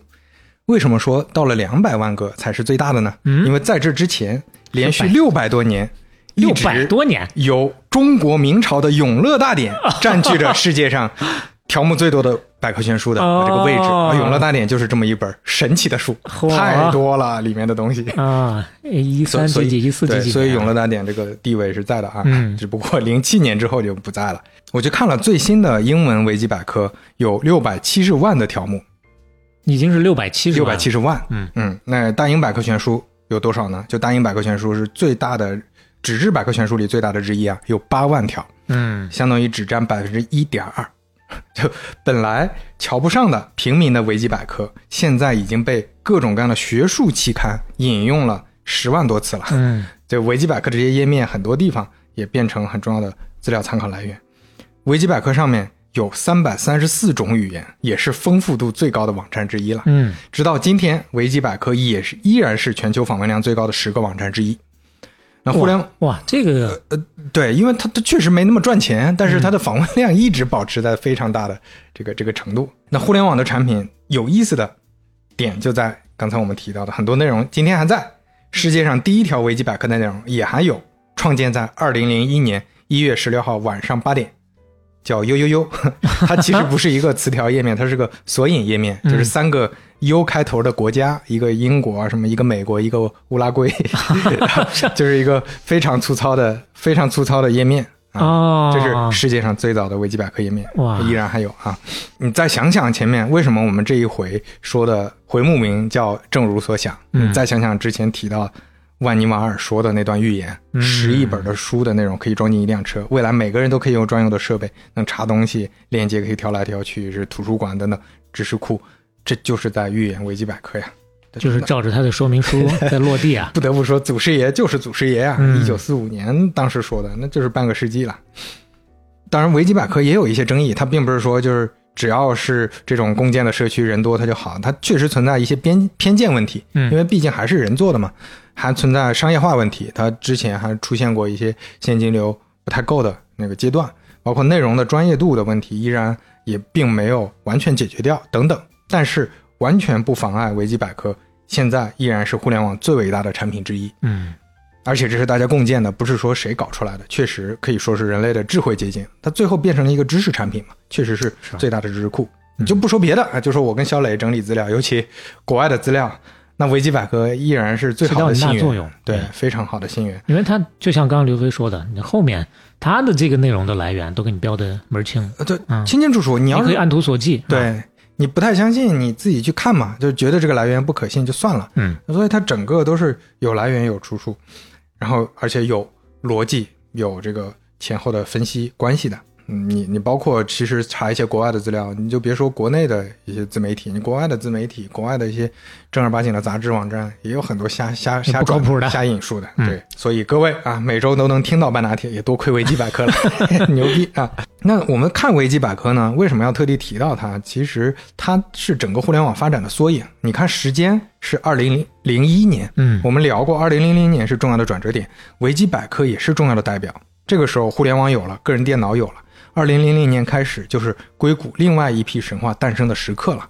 大量的硅谷公司，网景公司、雅虎公司、思科公司、谷歌，都是我们接下来要讲的故事。嗯他们带来了大量的应用和内容，大家可以上网看到各种各样的信息了。前面提到的以太网的创始人梅特卡夫，他除了发明以太网，他还提出了一个梅特卡夫定律。这个定律很简单，就是网络的价值等于上网人数的平方。这其实就是说，人多起来，价值是指数级提升的。嗯这个梅特卡夫定律今天就被称为网络效应啊。我们现在天天说网络效应嘛，其实最早提出来的就是梅特卡夫。啊，我我估计我们这代人年轻人，大家深有体会啊。你看抖音火的时候，那也没几年的事儿；微信火也没几年的事儿，人数指数级迅速，大家都开始用了。嗯它都在验证这个梅特卡夫的定律。说到这儿，还有个小段子：梅特卡夫在一九九五年互联网大会上做了一个更夸张的预言，他说，互联网未来会带来拥堵，拥堵就会崩溃，就跟天文学里的超新星一样，就你质量越挤越大，最后炸了。爆啊。爆炸，哎，要是一九九六年，明年互联网不炸，我就把我今天的话吃下去。第二年又是这个大会，梅特卡夫在讲台上把自己去年的稿子拿了出来，塞到嘴里，嚼吧嚼吧，拿了一瓶矿泉水咽下去。哇，真讲究啊，这大哥，啊这是也是变成一段美谈了，可以可以啊，是个狠人呐，嗯，不愧是拿过图灵奖的。厉害，嗯一九九六年，互联网连接的设备已经有一千二百万台了，半年之后两千万台。九九年底，全球有二点六亿的互联网用户，但这仅仅还只是开始。接下来的十年，世界就被互联网震撼住了啊！这十年是增长最快的十年，这个这个速率简直就是信息技术革命的十年嘛，大家都叫工业革命四点零。小磊看一下，这是北美三个国家的这个上升的趋势。嗯这一开始几乎是在百分之二十、百分之十这个比例上网人口的比例，然后到了二零一零年，像在加拿大就百分百了，美国还在百分之八九十嗯。这个范围，墨西哥相对低一些，墨西哥算四十左右啊，发展中国家基本上百分之四五十，嗯。但近几年也基本上百分之八九十了啊。那今天的故事差不多就讲到这儿，嗯，要特地提一下，故事框架呢基本上是抄了啊，不是 致敬了，是致敬了艾萨克森的《创新者》这本书。又又是艾萨克森，当然，这今天的内容里引用了大量的外部资料，但是因为当时看的时候觉得这本书框架太好了，就直接把它框架用了，就是这里面的时间顺序和这里面提到的大概的事情啊。其实经常我们会遇到这样的事情，看到一个自己感兴趣的，不管是公司也好，或者说事件，甚至说人的一生，我们在想用什么样的思路跟大伙儿来讲述。找资料的时候，找着找着就发现，哇，已经有先人走在我们前面，把这个事情捋得这么清晰。第一呢，很感慨；第二呢，也有点儿畏惧，就是人家已经说成这样了，我们也是想跟大伙儿再说一遍，尽量的就在这个基础之上往里再丰富其他的一些内容，或者说把他说的不甚清晰的一些东西，在相对简单的能跟你表达清楚，这就我们做的一个添加性的工作了。对，包括可能他们的一些内容面向的读者，可能是国外的读者，可能是有当时时代的那些读者，我们要转化成我们自己的这种方式来表述，然后我们的目前的听众，大家可能能理解的这种方式是去去撰写。当然，啊这个过程当中依然是最开始的那个原则，我们本着先学习的这么一个啊，对对，呃这个最初的目的嘛。是，嗯，那这为什么刚刚特地要提这本书？因为呃，它基本上就讲讲到互联网初期就不不讲了，他嗯讲的是早期那些信息革命里面的创新者。嗯，啊、所以后面也再往后也不会提到这本书了，啊所以那个这本书就在这儿给大家推荐一下，嗯可以去看一看。大家可以从 show notes 里面啊，也有再次的谢谢我们那位听众 Momo Moss 是是，啊，这非常用心的，每一次都会帮大家梳理这个书单，感谢啊。嗯，那接下来最后我们稍微有一个科普小环节，就是互联网的组成。你说实话，哪怕我跟肖磊，但是肖磊就还比我少读了几年计算机，其实 早，我读的那些都已经还给老师了，不要把我当成读过计算机的人啊。对。就是我们当时读的时候，其实学过互联网几个层次，什么互联网的基本原理啥的，哟，我们还学过呢。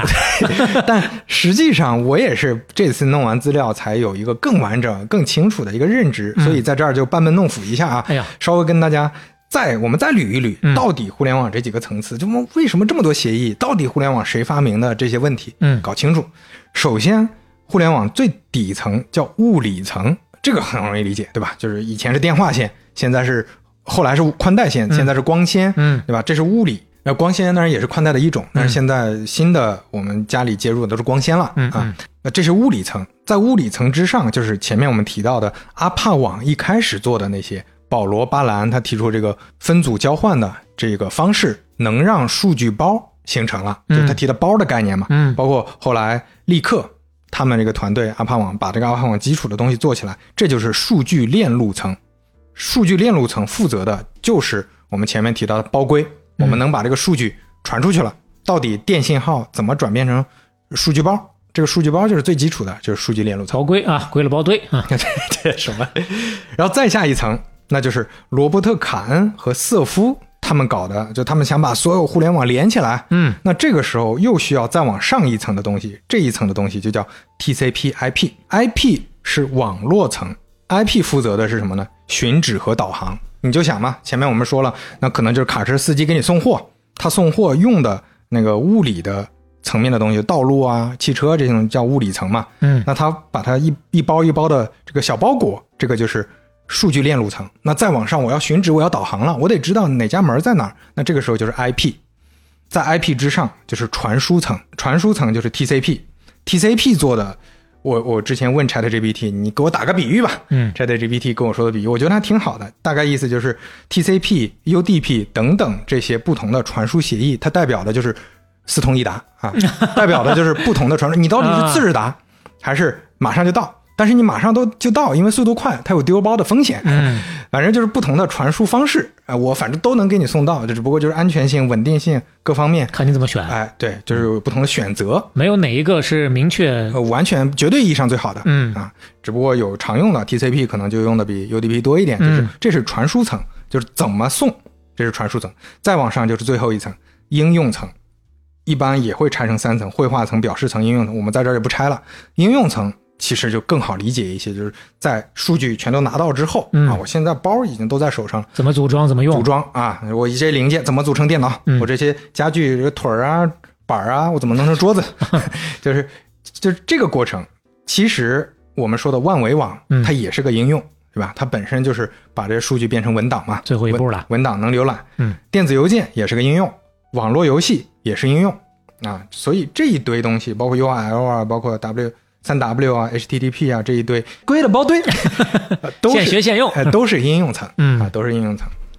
所以知道了有这么多层次，那我们可能就大概对互联网到底是怎么出来的心里有底了。嗯其实我们前面讲这个讲历史的时候，大家也能感知到，最早大家只是能传一些数据，应用只有电子邮件和 FTP，后面慢慢的有了。万维网的东西有了这些新的东西，那接下来就要延伸一个话题了：互联网到底是谁发明的？这是个很有争议的问题啊。对，这本身这个概念就就多少有点儿太宽泛，对对吧？对你可以说是立刻啊，因为阿帕网立项的人鲍勃泰勒他就说，立刻才是这一切的爸爸，嗯因为是利克莱德把整个事儿攒起来的嘛，嗯后面的大量的工作都是在他的这个团队里做的。那你也可以说是鲍勃泰勒和罗伯茨，因为是他们给阿帕网立项的。嗯你也可以说是克罗克，就是那个具体实现工程的人，他是真正把阿帕网实现的。你也可以说是卡恩和瑟夫，是当然，瑟夫也经常被称为互联网之父，是因为他们真的做了 TCP/IP 协议嗯，让网络之间互联了。你也可以说是伯纳斯里，因为他让互联网真的什么东西都可以上传了。你也可以说是安德森，没有他，互联网也不会有这么多人能用得到。反正就跟我们之前讲的计算机的发展历史一样，各种爸爸们，哎，就是爸爸多啊，咱也不能说哪个爸爸就一定是唯一的爸爸哎啊，你没法做个基因检测，就就硬 硬认了这个，就每个人可能都有百分之十的这个相似度。这是共创的啊。是，那关于这个话题，在美国科技领域还有个广为人知的笑话，那就是互联网是阿尔戈尔发明的，啊 就是他是这些爸爸当中。嗯大家每提到就会心一笑，哎呀，这个梗，这个老梗了。怎么来的呢？故事是，阿尔戈尔在一九九二年成为美国副总统之后，嗯。致力于推动国家信息基础设施法案，并且提出了一个概念——信息高速公路，嗯。一个字儿不差。这就跟中国当时最早提互联网的时候一模一样的说法。嗯。信息高速公路之后，出了大量的法案扶持互联网，但这个事儿他确实做了，嗯。但是呢，他毕竟是政治家，接受采访的时候就容易混淆一些概念，以及说往自己脸上多贴金嘛。嗯包括他自己不贴金，他的政党，那我为了我自己党派的利益，我也得说我们那个谁啊，是是当年搞这个互联网的，嗯所以。他当时原话说的是：“我在美国国会供职期间，曾主动采取行动推动互联网的创建。”就这句话说的也没有错，但是他就被很多人解读成啊，阿尔戈尔发明了互联网。怪不得有这个梗呢啊。对啊，就他确实有很多人、很多媒体也好，很多他的支持者也好，嗯，给他添油加醋啊，大家都是干过厨子的。虽然最终他没有能够当上总统，但是他这一辈子干的这些个事儿啊，确实啊，确实嗯，还能吹好久。嗯对，就是嗯，包括那个鲍卡恩，卡恩也是前面说的爸爸之一嘛，他也是为阿尔戈尔说话的。他说他在副总统的期间一直很努力，坚持不懈的为互联网工作。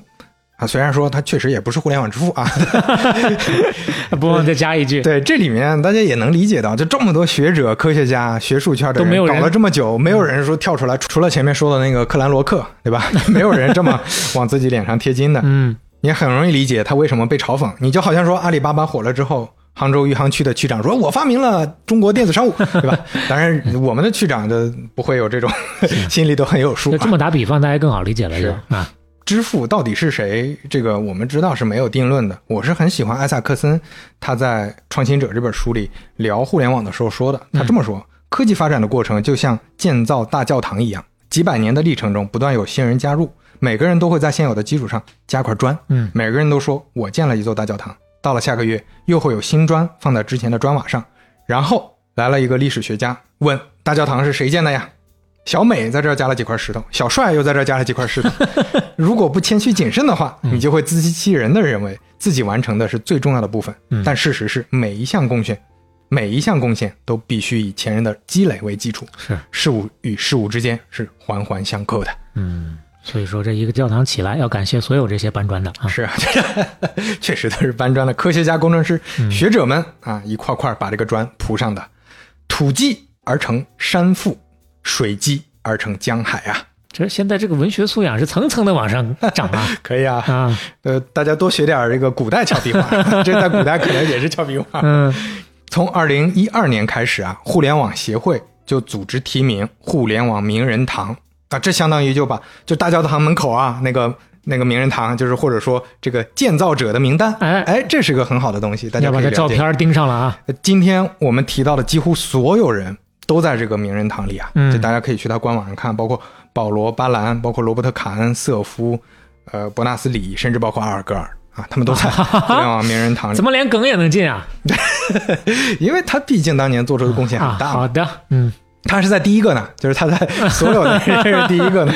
哎，这个就不够纯粹了，这个这个名人堂哈，值得一提的是，整个名人堂里，因为他不是每年都颁发，他可是隔几年颁发，一共也没多少人。嗯他提名的这些人里面有五个是中国人，其中有一位特别了不起，是前面我们提到的伯纳斯里，不是想要掌握话语权的那个互联网标准的那个组织，叫嗯。互联网工程任务组。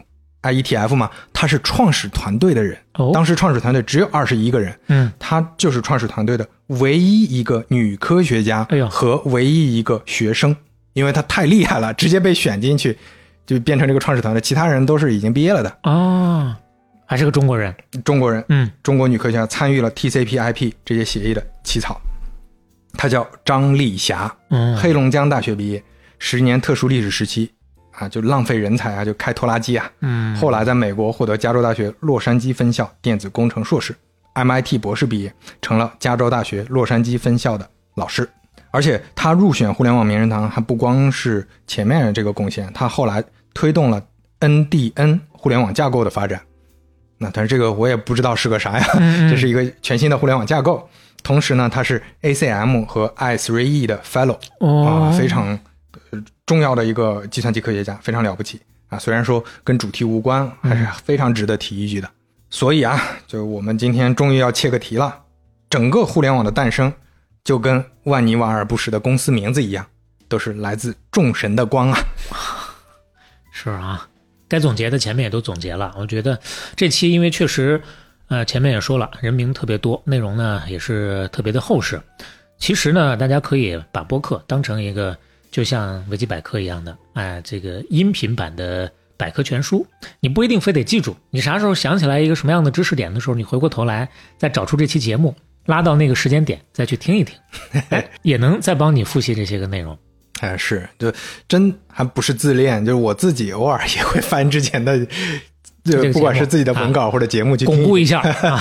对，有些东西自己讲完也就忘了，很正常，这么多很。正常。我们要是全都能，所有东西自己说过的都能记住，那你这个脑子也是 很超人了哈。是，好，今天片尾曲呢是一首，因为咱们毕竟主题是众神之光嘛，啊，咱们就来一首关于北欧神话的挪威歌曲，用的是古代北欧语言如尼文，哎哎呦，大家体验一下神话般的感受。嚯！啊，这首歌叫 Nolup 啊，是来自你咋学的？你念的对不对？到底？嗯不不不重要，大家也不懂，他谁懂如尼文啊？然后乐队叫黑龙，啊，黑龙乐队的诺鲁普啊，大家感受一下。最后一边听音乐，一边回忆，一边呢把不要钱的那个事儿，大家也可以继续来做一做。有什么样的感触，也是抓紧像记笔记一样，可以在我们的留言区稍微的讨论两句，点个赞，转个发，我们同样都是欢迎的。如果喜欢半拿铁的话，欢迎在各个平台小宇宙、苹果 Podcast、网易云音乐、喜马拉雅、Spotify 等订阅和收听我们。半拿铁六十六期，傻青。我们下期再见。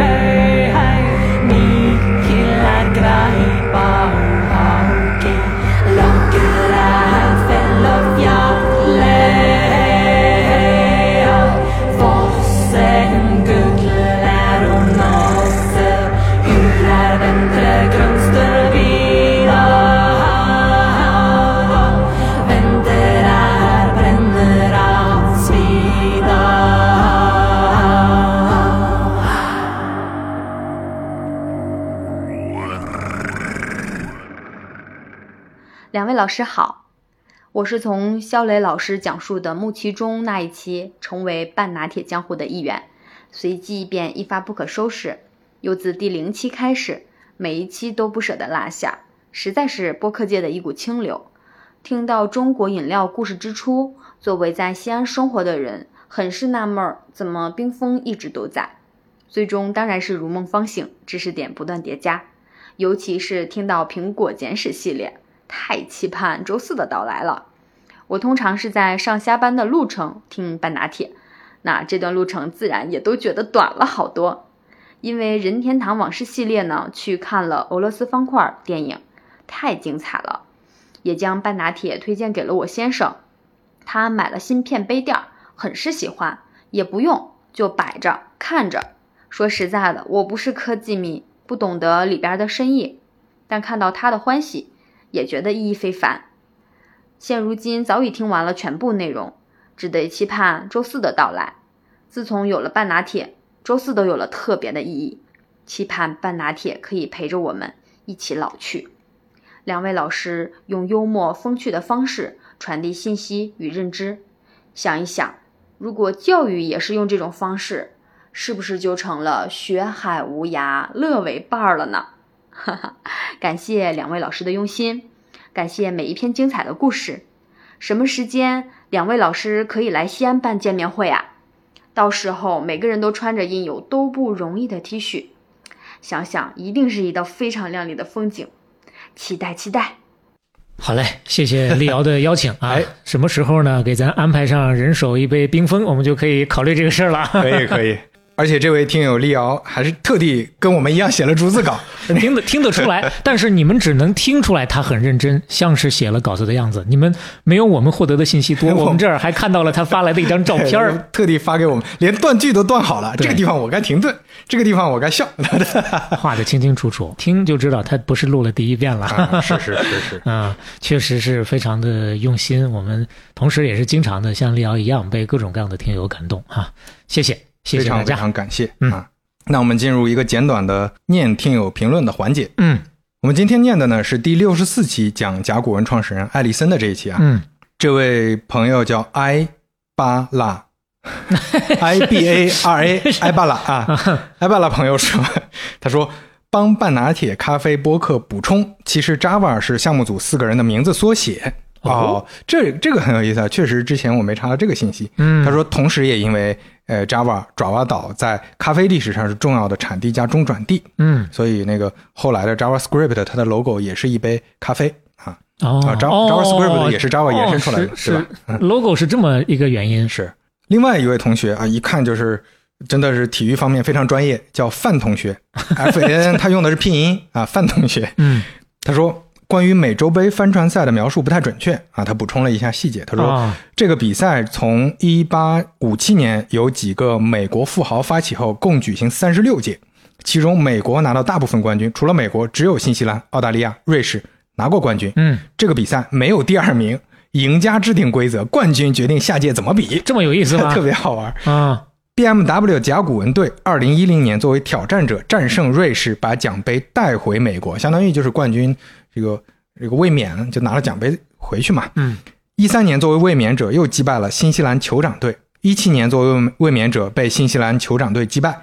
那年是风大翻了船，主要输在新西兰队的技术更加创新。嗯二一年没有进入决赛。那艾里森呢是队伍的老板，不是运动员。比赛的时候他没在船上哦啊，所以我看到很多场面是他就摆拍的啊，就我跟队员站在一块儿啊。哦，对，还是惜命啊！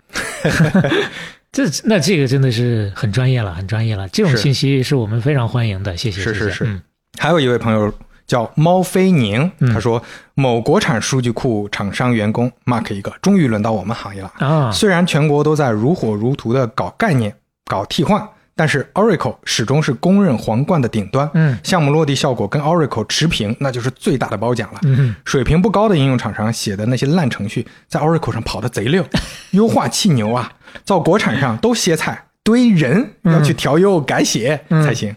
这两年在一体机产品线，国产一体机跟 Oracle X Data 真正的软硬融合、高性能完全不是一个级别，就跟早期国产手机和苹果比一样，拼硬件、配置、做到顶，还比不上人家系统顺滑。国产基础软件任重道远，少炒概念，多专注研发才是正道。嗯 P.S. 刘飞是关注了最近 MyCircle 和 PG 之争的直播八卦嘛？这个新闻是真的很新啊，确实是。就我之前提到的那个 PostgreSQL Circle 嘛，嗯，那个就是最近正好跟 MyCircle 吵得很凶，上了很多新闻，所以我关注到提了一嘴。啊，这个朋友确实很专业啊，行业内的。还有一位 Doris 小叨叨，来自加拿大的一个朋友，他嗯 IP 地址就是加拿大啊。我真的很服气，鄙人坐标加拿大温哥华，前两天在逛 Costco，突然耳边一位十岁左右大小的男孩说：“哎呀，不容易啊，不容易。”嗯，另一位对答道：“今天是哪儿不容易啊？” 呃，瞬间震惊石化。哎呦，这这个这有一种可能啊、就是巧了啊、确实他们这个对话跟我们的对话很像。另一种可能就是他们家长啊，这平时没少跟他们放半打铁。这个小孩子也要学中文的嘛。虽然身在千里之外，万里之遥，但是嗯我心依然是中国心。啊我们也如果是的话啊，也舔着脸的觉得很荣幸啊，能够起到教育祖国下一代的重任。你这还 还能有这个重任？行吧，嗯那我们今天的彩蛋就戛然戛然而止了。好，半拿铁六十六期，真傻青。大家拜拜。